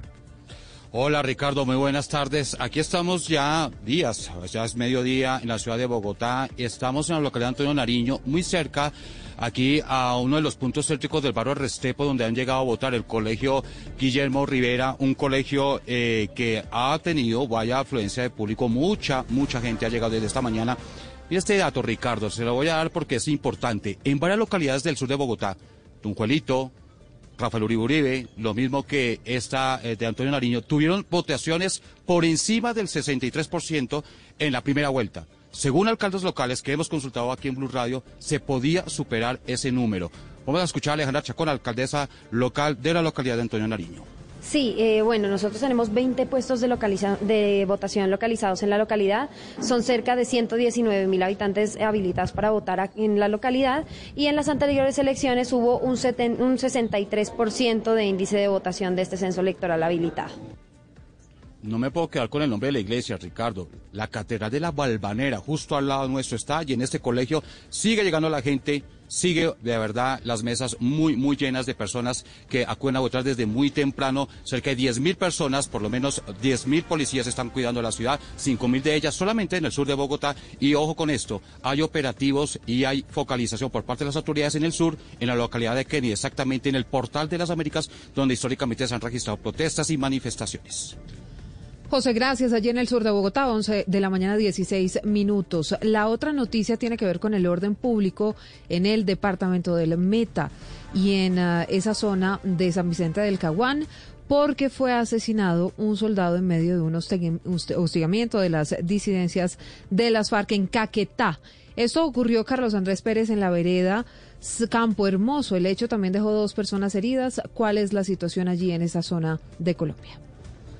Silvia, muy buenos días. Pues de a poco regresa la calma en la vereda Campo Hermoso, donde usted lo mencionaba. Eh, hace pocos minutos salió un comunicado por parte de la Fuerza de Tarea Conjunta Mega, quien confirma la muerte del soldado profesional Eric Enrique Estrada en medio de un hostigamiento en esta vereda en el municipio de San Vicente del Caguán, en el departamento de Caquetá. En el medio de ese enfrentamiento, tropas del Ejército Nacional también capturaron a dos sujetos que al parecer serían integrantes de las disidencias de las FARC y habrían sido los responsables de ataque y posterior asesinato de este soldado profesional. A esta hora las autoridades esperan que llegue a la vereda Campo Hermoso una aeronave con eh, autoridades judiciales para que realicen los actos urgentes y también ayuden con la evacuación de las dos personas que resultaron heridas. Regresa de a poco la calma, la calma en Campo Hermoso luego de este hostigamiento. Este es hasta el momento el único hecho de orden público que se ha registrado en el departamento de Caquetá. Por otra parte, en el departamento del Meta, esta mañana muy temprano las autoridades también descartaron eh, un hecho de orden público donde al parecer se hablaba de un explosivo en, en el municipio de La Macarena, al sur del departamento del Meta. Las autoridades descartaron que se tratara de algún tipo de explosivos. Carlos, gracias. Eso es muy importante, desmentir noticias falsas, no reproducir informaciones que podrían terminar causando algún tipo de alerta entre los ciudadanos en un día que es fundamental, que es un día en el que hay que estar tranquilos, en un día en el que hay que votar, hay que respetar el derecho de los demás a votar como quieran, como consideren, hay que respetar el resultado de las urnas y mañana es otro día, mañana amanece y mañana hay que trabajar y mañana hay que estudiar y la vida continúa. Así que no se trata de un asunto de vida o muerte, no es un asunto en el que tengamos que apasionarnos o llevar esto a niveles de radicalismo o de violencia física o verbal como los que vamos a contarles en minutos, lamentablemente algunos lunares en Medellín con Sergio Fajardo y en otras ciudades de Colombia. En Cali, por ahora, normalidad. Paula Gómez, ya voy con Hugo Mario para hablar y con Marcela Puentes de una denuncia que han hecho desde algunos sectores políticos frente a los tarjetones marcados. Pero en general, Paula, ¿en dónde está en Cali? ¿Cómo transcurre la jornada? ¿Reportan hasta ahora normalidad? Sí, Ricardo, buenos días o buenas tardes para usted y todas las personas que nos escuchan y también nos ven a través de las redes sociales. En este momento yo me encuentro en el barrio El Trébol, en el oriente de la ciudad, exactamente en el colegio Nuestra eh, Señora de la Anunciación. En este punto ha votado hace escasos minutos Marilén Castillo, la fórmula vicepresidencial del eh, candidato a la presidencia Rodolfo Hernández. Podemos ver a esta hora cómo van llegando las personas a este punto de votación y es que, mire, de acuerdo a los datos que nos han entregado desde la registraduría, hasta este momento han votado más de 141 mil personas en la capital del Valle del Cauca, que es una cifra similar a la que se presentaba a la misma hora en la jornada de primera vuelta. Mientras tanto, la vicepresidenta, eh, la candidata a la vicepresidencia, pues lo que manifestó es que va para Bogotá en este momento, allá con su familia esperará los resultados de esta jornada electoral. Mientras tanto, el candidato a la presidencia, Rodolfo Hernández, pues continuará eh, con su familia en Bucaramanga. A esta hora van llegando las personas a este punto de votación. Las autoridades en materia de orden público indican que todo ha transcurrido de forma normal. La única situación eh, que se ha presentado precisamente la que usted indicaba, de la que le hablará Hugo Mario Palomar, referente a la denuncia que se indicó sobre algunos tarjetones en un puesto de votación en el sur de la ciudad que aparecieron rayados en la casilla del voto en blanco. 11 de la mañana, 20 minutos. Paula, gracias. Y mientras tanto, en Bucaramanga, a pesar de la lluvia, la gente está acudiendo de manera masiva a votar. Verónica Rincón, las autoridades a esta hora están entregando un parte de tranquilidad allí en ese departamento en Santander. Silvia, sí, hay tranquilidad durante estas primeras horas de la mañana en esta jornada electoral aquí en Bucaramanga y en los 87 municipios del departamento de Santander. Y la afluencia de personas ha sido masiva desde las 8 de la mañana. Si muestra de eso es que, por ejemplo, ah, preguntábamos ahorita a uno de los jurados en una de las mesas, 400 personas eh, habilitadas para votar en una de las mesas y a esa hora van ya 230 personas cuando en la vez pasada, el 29 de mayo, habían votado solo la mitad. Entonces eso muestra que sí ha habido mayor afluencia de personas eh, hoy votando aquí en Bucaramanga y en el departamento de Santander. El reporte que dan las autoridades es eh, de normalidad. A pesar de la lluvia, han salido muy temprano. La gente eh, dice que prefiere pues que más tarde uno no, no los coja como la hora fija, como hacia las cuatro, y dos, pues que se preveía que estuviera lloviendo el día de hoy, preferían salir. Sin embargo, desde las 10 de la mañana empezó a llover en la capital santanderiana y aún así las personas han estado saliendo a los diferentes puntos que hemos estado recorriendo, el Colegio San Pedro, el Colegio INEN y, donde me encuentro en la Universidad una de Bucaramanga, pues hay bastante gente votando a esta hora de la mañana. Por último, decir que aquí se espera también eh, que vote el gobernador de Santander, que no ha llegado, Mauricio Aguilar, y eh, finalmente también decir que aquí votó la esposa de Rodolfo Hernández y sus hijos que tenían programado pues que la votación fuera hacia el mediodía, pero se dio a tempranas horas de la mañana. La información desde Bucaramanga. Muy bien, Verónica, muchas gracias. 11.23 minutos. Seguimos acompañándolos en esta jornada de elecciones con un poco de cielo nublado en Bogotá. ¿Cómo le fue votando, Silvia? Me fue muy bien, sabe, yo voto en Unicentro Ricardo y la verdad es que a pesar de que había muchas personas, había gran cantidad de gente, es muy fácil, no se demora más de dos o tres minutos mientras eh, ponen sus datos, le entregan eh, la tarjeta electoral, usted la marca y ya está. Eso sí, ¿sabe qué? Es importante que la gente verifique que la tarjeta electoral está firmada por el jurado. Sabe que hoy, hoy pasó algo distinto frente a la votación que que ejercí hace tres semanas. No había pasado, me dijeron por favor cuando venga aquí después de eh, votar, tiene que mostrarnos que la tarjeta electoral sí es la que está firmada. Entonces yo llegué a la después de votar, de, es decir, marqué con la X el voto de mi preferencia, cerré la tarjeta electoral, antes de depositarlo en la urna me dijeron, pues entonces muéstranos aquí que esté firmado el Sabe que a mí me, a mí me, eso sí me pasó el, el 29 de mayo, que ah, después de votar a usted le hacen la claridad evidentemente que no tiene que mostrar su voto, sino simplemente el pedacito donde está la firma del jurado de votación. Que eso es clave, Ricardo, que la gente lo tenga presente y se cerciore de que el tarjetón que le dan ya está firmado. Sí, eso es muy importante. 11.24 minutos. Vamos a Medellín. Valentina Herrera, ¿cómo avanza la jornada de elecciones en general? Ya hay particularidades de las que vamos a hablar, como les decimos. Hay varias novedades. Novedad en Cali, con las tarjetas supuestamente marcadas con un puntico en el voto en blanco. Novedad de Medellín con los abucheos, con la silbatina Sergio Fajardo, porque mostró el voto en blanco. Pero en Medellín, en general, Valentina, lo global, ¿cómo va? ¿Cómo transcurre esta jornada de elecciones? Hola Ricardo Oyentes, los saludo precisamente desde el Estadio Atanasio Girardot. Parecemos en jornada de fútbol, hay muy buen clima por fin en Medellín.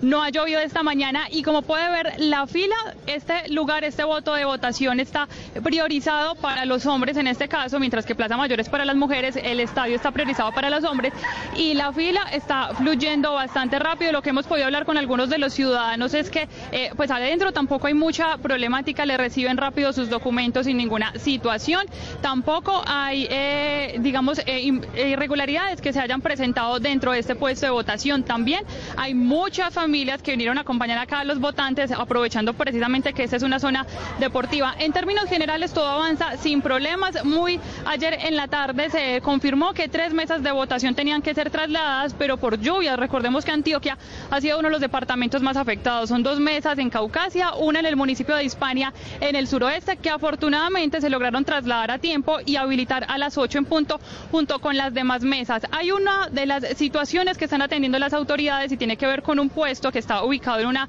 eh, comunidad indígena en Puntas de Ocaidó, en zona rural de Urrao, muy apartada, que si bien había llegado el material electoral, pues por problemáticas de clima no se logró habilitar a tiempo y empezó más tarde allí la votación.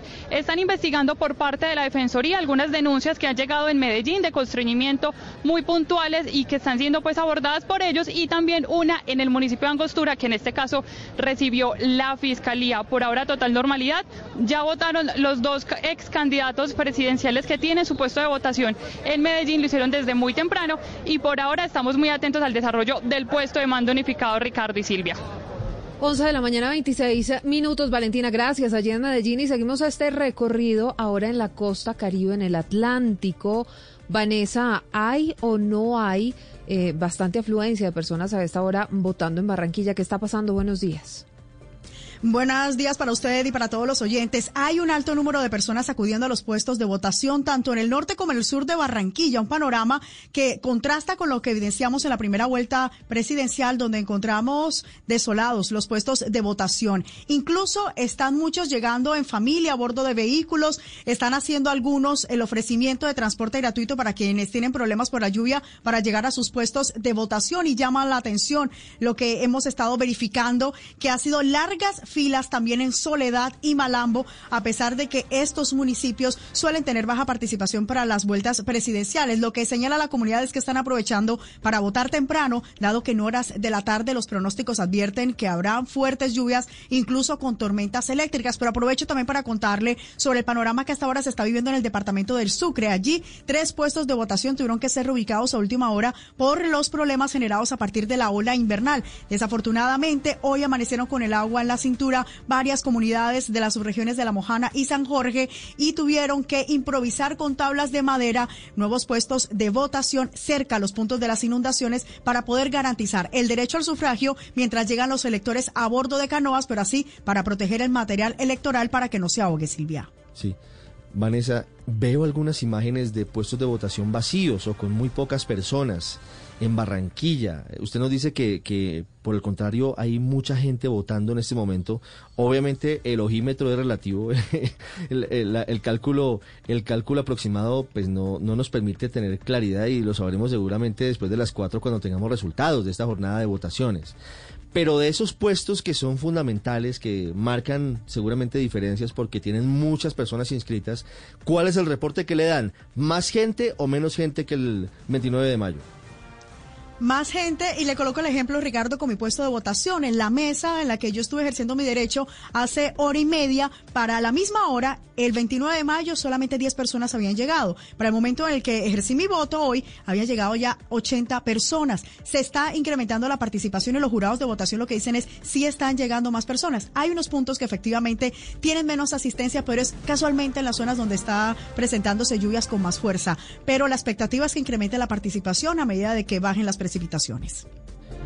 Diferente caso el de Sucre que usted nos cuenta, en donde sí hay traslados por cuenta de las lluvias. En el suroccidente del país los aguaceros han sido muy intensos. Anoche se inundó el Coliseo del Pueblo en la ciudad de Cali, uno de los principales puestos de votación, pero trabajaron toda la noche los bomberos y lograron normalizar la situación.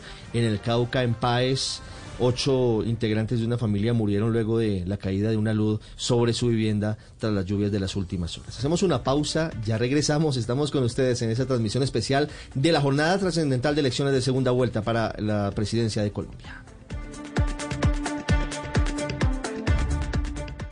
Elecciones 2022. Cubrimiento especial de Blue Radio.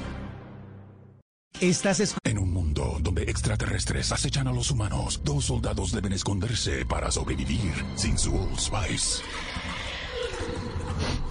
¡Cállate! ¡Cállate! Hombre, hueles re feo. ¿Que no te pusiste el nuevo Old Spice Dry Spray con frescura de larga duración? ¡Cállate! ¡Nos van a oír! No puedo.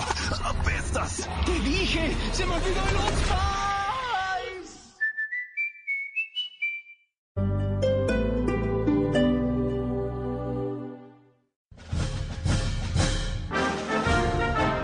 Videos ocultos de los otros candidatos, check. Tutela para debates, listo. Declaraciones sacadas de contexto en ambas campañas, listo. Fake news en todas las redes, listo. Re locos, papi, re locos. Bueno, ya solo queda esperar que la gente vote por Tarcisio Maya el próximo domingo y para celebrar mi triunfo, Voz Populi transmitirá un gran especial de elecciones desde la una de la tarde. Ahí estaremos con todos los personajes y los analistas para celebrar el triunfo de Tarcisio Maya. No confunda más a la gente, Tarcisio. Sí estaremos el domingo desde la una de la tarde en Blue Radio con un especial en vivo de Voz Populi para llevar esa pizca de humor para esta dura realidad. Pero no es porque usted ganó, hombre. Ah, sí ves, me sacaste de contexto. ¡No es así! No nos asusta ni cinco. Uy, qué bebés. La Sinfonía Rotterdam, una de las orquestas más reconocidas de los Países Bajos, se presentará en el Teatro Mayor Julio Mario Santo Domingo bajo la dirección de Konrad Van Alphen y con el pianista Alexei Bolodin el 24 de junio. Boletas teatromayor.org. Código PULEP UWY 657.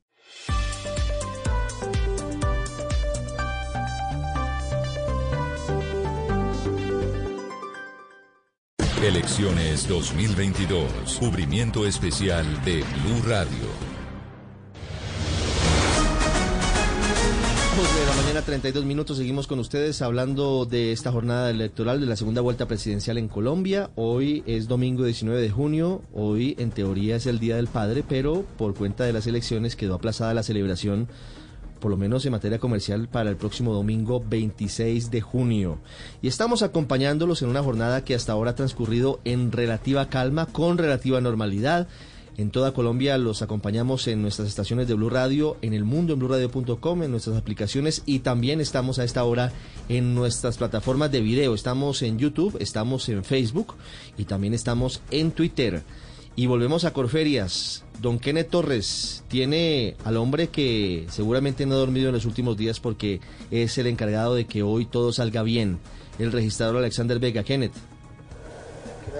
Sí, señor, sí, Ricardo. Aquí en ese momento me acompaña el registrador Alexander Vega, pues que está haciendo el día en este momento pues una visita por todos los tres pabellones que están habilitados aquí en Corferias para que la gente que está habilitada para votar en ese punto, que es de 335.883 personas, puedan ejercer su derecho al voto. Bueno, registrador, ¿cómo ha visto usted pues esta jornada aquí cuando ya ha transcurrido, ya son las 12, casi las 12 del día? Primero un balance positivo, logramos abrir todas las mesas del país, más de las 102 mil, solo hubo traslado de ocho puestos por temas de ola invernal, ninguno de orden público y antes de las 11 de la mañana ya teníamos cerca de los 5 millones de colombianos que habían eh, ejercido el derecho al voto. Registrador, en este momento lo escucha Ricardo y le tiene una pregunta. ¿Le escucha Ricardo? Sí, señor, los escuchamos y los vemos. Registrador, buenos días, bienvenido a esta transmisión de Blue Radio. Gracias Ricardo, un saludo a todos los oyentes de Blue. Mire, ¿esa cifra que usted nos da es similar a la del 29 de mayo o es superior? Hablando del número de votantes hasta las 11 de la mañana. Es superior. ¿Cuántos había hace, tres semanas? ¿cuántos, ¿Cuántos colombianos habían votado y de cuántos hablamos hoy? Usted nos dice que más de 5 millones. Es cerca de los 5 millones y a las 11 de la mañana llevábamos en primera vuelta 4 millones 300 mil esperemos que siga masivamente votando todo el día la gente, que es lo importante, quitarle los votos a la abstención. Sí, e, ese es un elemento importante, fundamental. Seguramente la abstención será menor en esta segunda vuelta que en la primera vuelta presidencial, en donde ya había tenido una disminución frente a otras jornadas históricas similares de elecciones presidenciales. Registrador, escuchábamos y lo veíamos ahora con Kenneth, pero quiero profundizar frente a dos temas que hoy han generado controversia. El primero tiene que ver con los tarjetones que denuncian desde las tolas de Gustavo Petro, desde el pacto histórico, pero también desde el Centro Democrático, sobre unos tarjetones supuestamente marcados con un punto o con un chulito en la casilla del voto en blanco, en Cali específicamente. ¿Qué hay sobre eso? ¿Ustedes qué han podido averiguar? Mire, primero eh, puede que alguna tarjeta venga con alguna inconsistencia se puede pedir el cambio, pero lo que están diciendo es que eso anula el voto, eso no es cierto, eso es noticia falsa. Hemos revisado las tarjetas, las tarjetas tienen un control de calidad y puede que alguna tenga algún imperfecto, se puede pedir el cambio sin problema, pero eso no anula el voto. Es decir, si a mí me entregan una tarjeta electoral y el voto en blanco tiene un punto o tiene un tachón y yo marco el voto por alguno de los dos candidatos que esté marcado algo en el voto en blanco, ¿no lo anula? ¿Es válido el voto? Lo que totalmente, lo que pasa es que me han dicho el punto y estuvimos, primero no hemos encontrado ninguna tarjeta así, pero el punto es una cosa muy pequeña, entonces eh, se está tergiversando diciendo que es que hay, que es una doble marcación. En caso de que llegue a haber una raya, se puede pedir el cambio de la tarjeta electoral. ¿Está obligado el, jurado de votación a cambiar la tarjeta en caso dado de que la persona observe eh, esa situación? Es más, no, eh, es más, si se equivoca la persona también al votar, puede pedir el cambio de la tarjeta. Registrador, pero una claridad, cuando se solicita el cambio de la tarjeta, la persona debe cerciorarse de que esa tarjeta está siendo destruida o es destruida. Así es, tiene que ser destruida y lo importante es dejar el reporte. Claro, es fundamental que se destruya y quede el reporte en el acta. Señor registrador, la otra situación tiene que ver, realmente son dos, pero le voy a preguntar primero por la de hoy. Y, lo digo con nombre propio porque es lo que ocurrió. Gustavo Petro habló de unos sondeos en su cuenta en Twitter que supuestamente lo dan a él por encima de su oponente, es decir, Rodolfo Hernández. Hoy está permitido difundir resultados de sondeos. Hoy es posible saber a esta hora quién va adelante eventualmente en la elección presidencial. Primero está prohibido por la ley y nosotros ya respondimos oficialmente al doctor Gustavo Petro y a ambas campañas en un Twitter diciendo que está prohibido por parte de las campañas y de cualquier persona sacar sondeos declarando algún resultado. Hay que esperar el resultado oficial después de las 4 de la tarde. Sí, cualquier sondeo no está permitido el día de hoy. Para finalizar, registrador, sobre el episodio del video donde se muestra una simulación de entrega de resultados, eh, también desde el Pacto Histórico denuncian que se estaría preparando un supuesto fraude. Un video que se hizo viral el día de ayer en donde se daba como ganador por muy pocos votos a Rodolfo Hernández. ¿Qué fue lo que pasó en- ese episodio? Primero, en Colombia no es posible el fraude y rechazamos siempre esa manifestación del fraude, más aún que nunca se ha demostrado en ningún proceso electoral, ni de Congreso ni de primera vuelta. Desconocemos el origen del video, pero lo hemos categorizado como falso, Empe- empezando por la siguiente razón, la registraduría no hace sondeos ni proyecciones sobre candidatos, ni simulacros, mirando el resultado de las votaciones. Por eso nosotros lo rechazamos y desconocemos el origen. Sí. Decían, eh, eh, incluso el magistrado Luis Guillermo Pérez del Consejo Nacional Electoral, que desde la propia registraduría le dijeron que sí era una simulación que estaba haciendo Indra, que es uno de los subcontratistas encargados de- del conteo de las votaciones. ¿Eso es cierto? Él consultó a algunos funcionarios y los funcionarios dijeron que iban a averiguar si Indra era la persona que lo, los habían hecho. Pero él, él tomó esa indagación como si fuera una afirmación cuando es totalmente falso. La registraduría no hace sondeos y mucho menos hace simulacros de, de datos estadísticos de candidatos. Pues ahí está, señor registrador. Una pregunta final. Sé que está con muchas tareas pendientes, pero antes de despedirlo, la pregunta de rigor y de siempre. Y sé que hay que ser muy cauto y muy prudente. Pero, ¿tienen una hora estimada de a qué horas los colombianos conoceríamos el nombre del nuevo presidente? Nosotros tenemos resultados eh, oficiales, pero de preconteo. Recuerden que se necesita el escrutinio oficial por parte del Consejo Electoral, pero por lo menos los informes oficiales de los boletines antes de las 7 de la noche. Muy bien, ahí está. Antes de las 7 de la noche conoceríamos el nombre del nuevo presidente de la República. Señor registrador Alexander Vega, muchas gracias por estos minutos con los amigos de Blue Radio, en audio y en video, porque estamos en redes sociales. Muchas gracias, don Kenneth, 11.40 gracias minutos. Gracias, registrador. Mucha suerte, muchos éxitos, mucha tranquilidad para la jornada de hoy. Santiago Rincón, en el sur de Bogotá, ¿qué fue lo que dijo Gustavo Petro sobre esos votos que tienen supuestamente un tachón, un puntico, una rayita en la casilla del voto en blanco? Sí, señor, muy buenos días. Pues estamos aquí en el colegio Marco Antonio Carreño, donde hacia las 10 y 40 de la mañana vino a votar el candidato presidencial Gustavo Petro. Ya a esta hora se retoma la normalidad porque, por supuesto, vino un grupo muy nutrido de gente a acompañar el candidato. Llegó a esa hora Gustavo Petro acompañado de su familia, su esposa Verónica Alcocer, de algunos congresistas muy cercanos a él, depositó su voto y a la salida le dijo a la prensa lo que ya había insinuado, lo que ya había dicho a través de su cuenta de Twitter, de que supuestamente se estaban, eh, estaban apareciendo algunos tarjetones con el voto en blanco que tenía algún punto, algún tachón, y así lo dijo, y además aseguró que es algo sistemático contra el pacto histórico. Escuchemos lo que dijo aquí desde su puesto de votación. Hoy, en muchas zonas de alta votación, por nosotros han entregado tarjetones previamente marcados con un punto o alguna señal en el voto en blanco.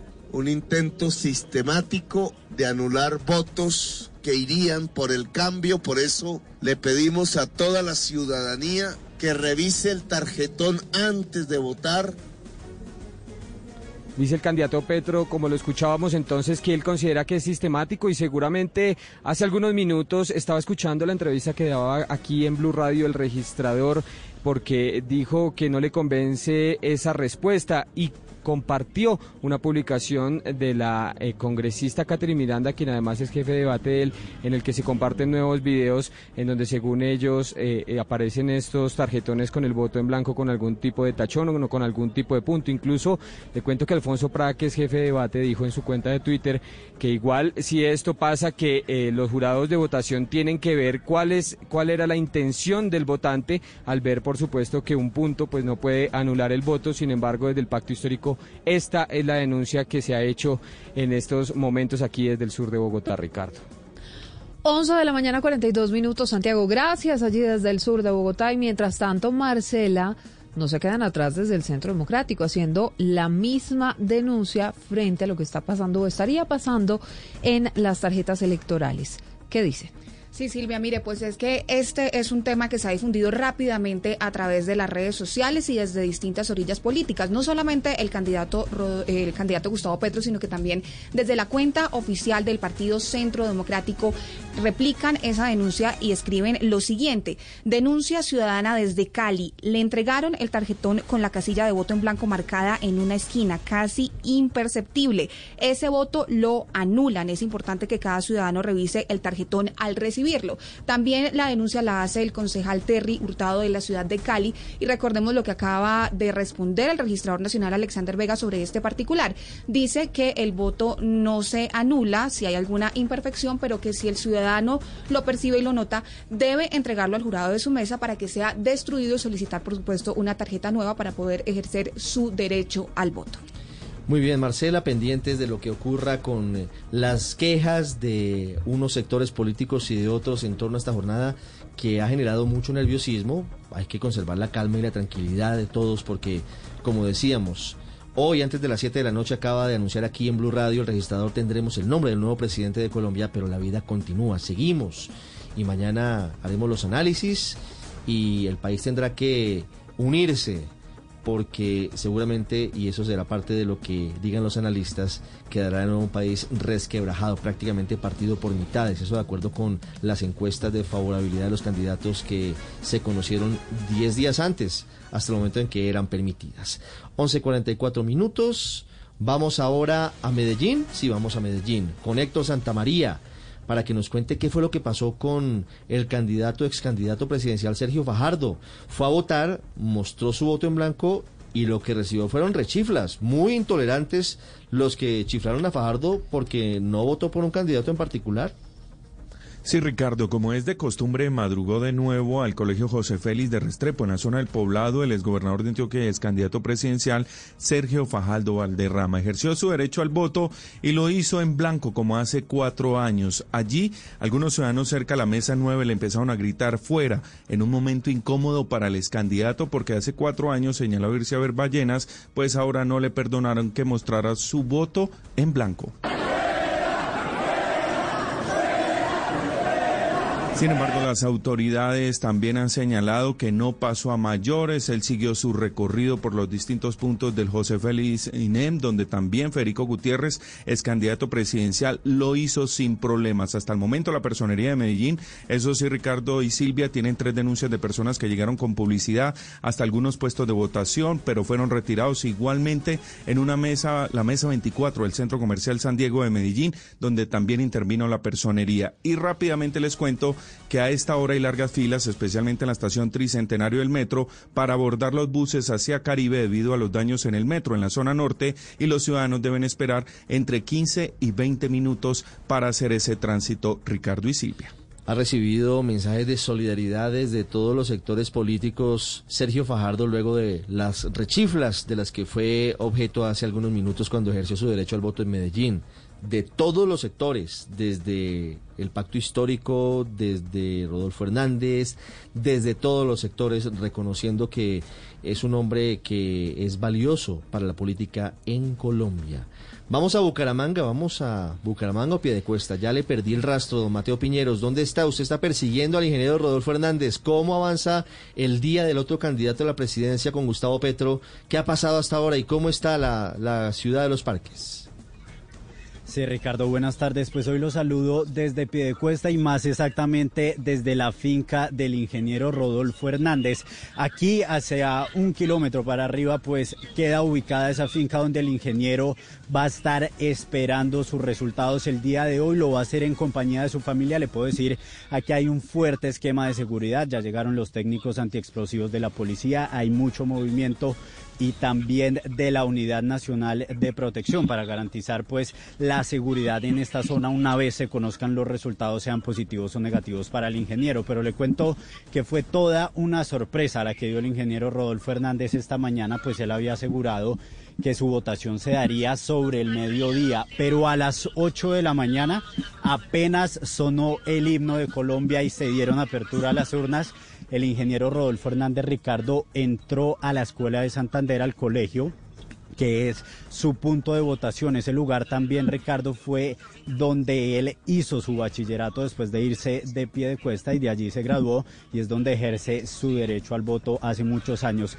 Mucha gente acompañando al ingeniero, muchos periodistas también y bueno, fue casi que un momento de locura la llegada allá. Él eh, no hizo ninguna declaración pública pero sí dio un mensaje muy corto. El mensaje es que salgan a votar. Fue lo único que dijo. Eh, fueron las frases del ingeniero y si le parece, escuchemos lo que dijo. Primero hay que ganar.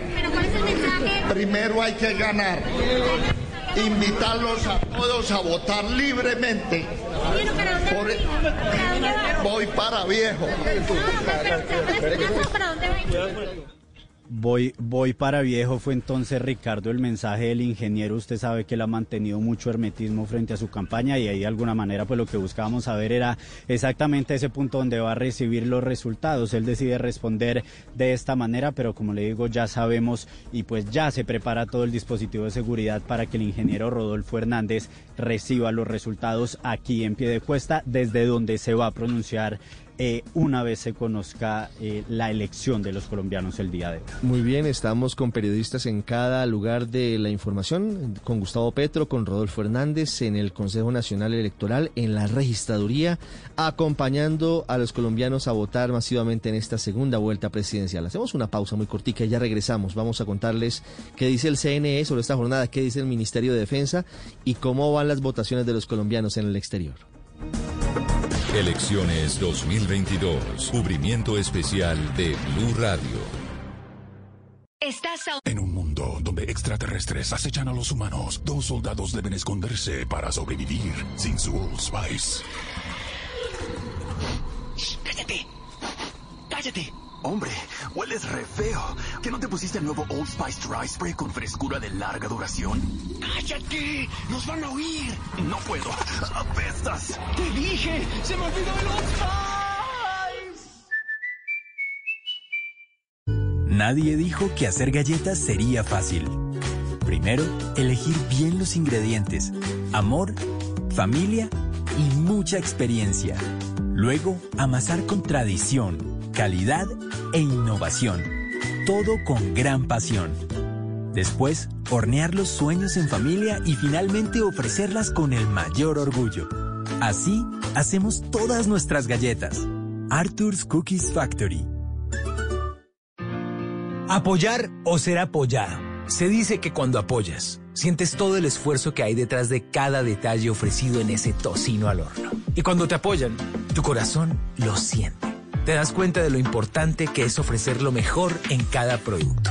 Ambas te hacen bien, como la carne de cerdo que cuida la salud de tu cuerpo gracias a sus vitaminas y nutrientes. Come más carne de cerdo, la de todos los días, pero que sea colombiana. Fondo Nacional de la Porcicultura. ¿Qué, qué alimenta a mi mamá? Mi primera gran sonrisa, mis primeras palabritas, como crezco a toda prisa, solo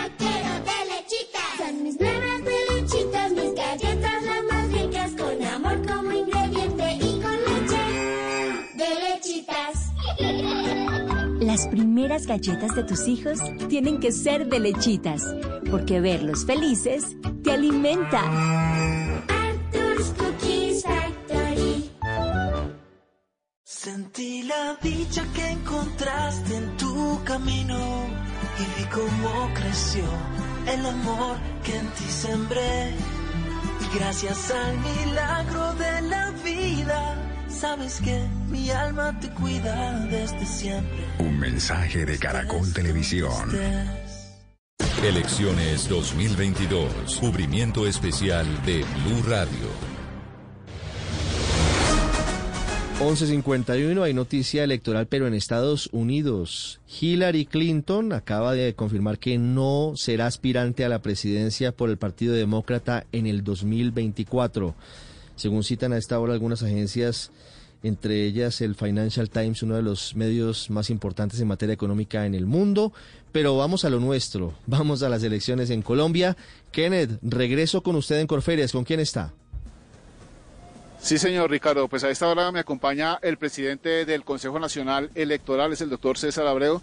Doctor, muy buenas tardes, bienvenido aquí a, a Blue Radio el día de hoy. Buenas tardes, Kenneth, muchas gracias por la invitación. Bueno, eh, magistrado, ¿cuándo arranca oficialmente ya los escrutinios y cómo es ese proceso? Explíquenme un poco a los ciudadanos, porque hay unos que dicen que terminado pues ese preconteo se oficializaría el ganador. ¿Es así? ¿No es así? ¿Cómo es?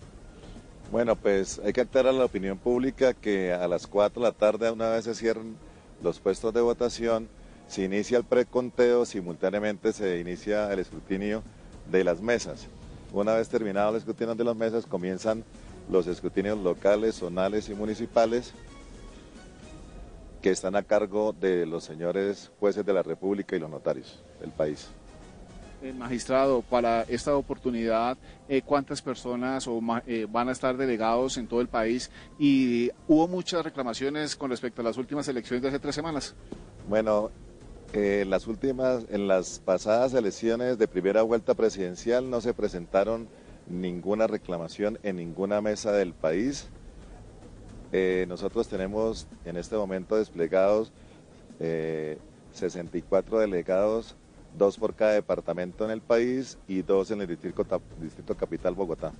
Ricardo, en este momento lo escucha el presidente César Abreu, eh, magistrado del Consejo Nacional Electoral.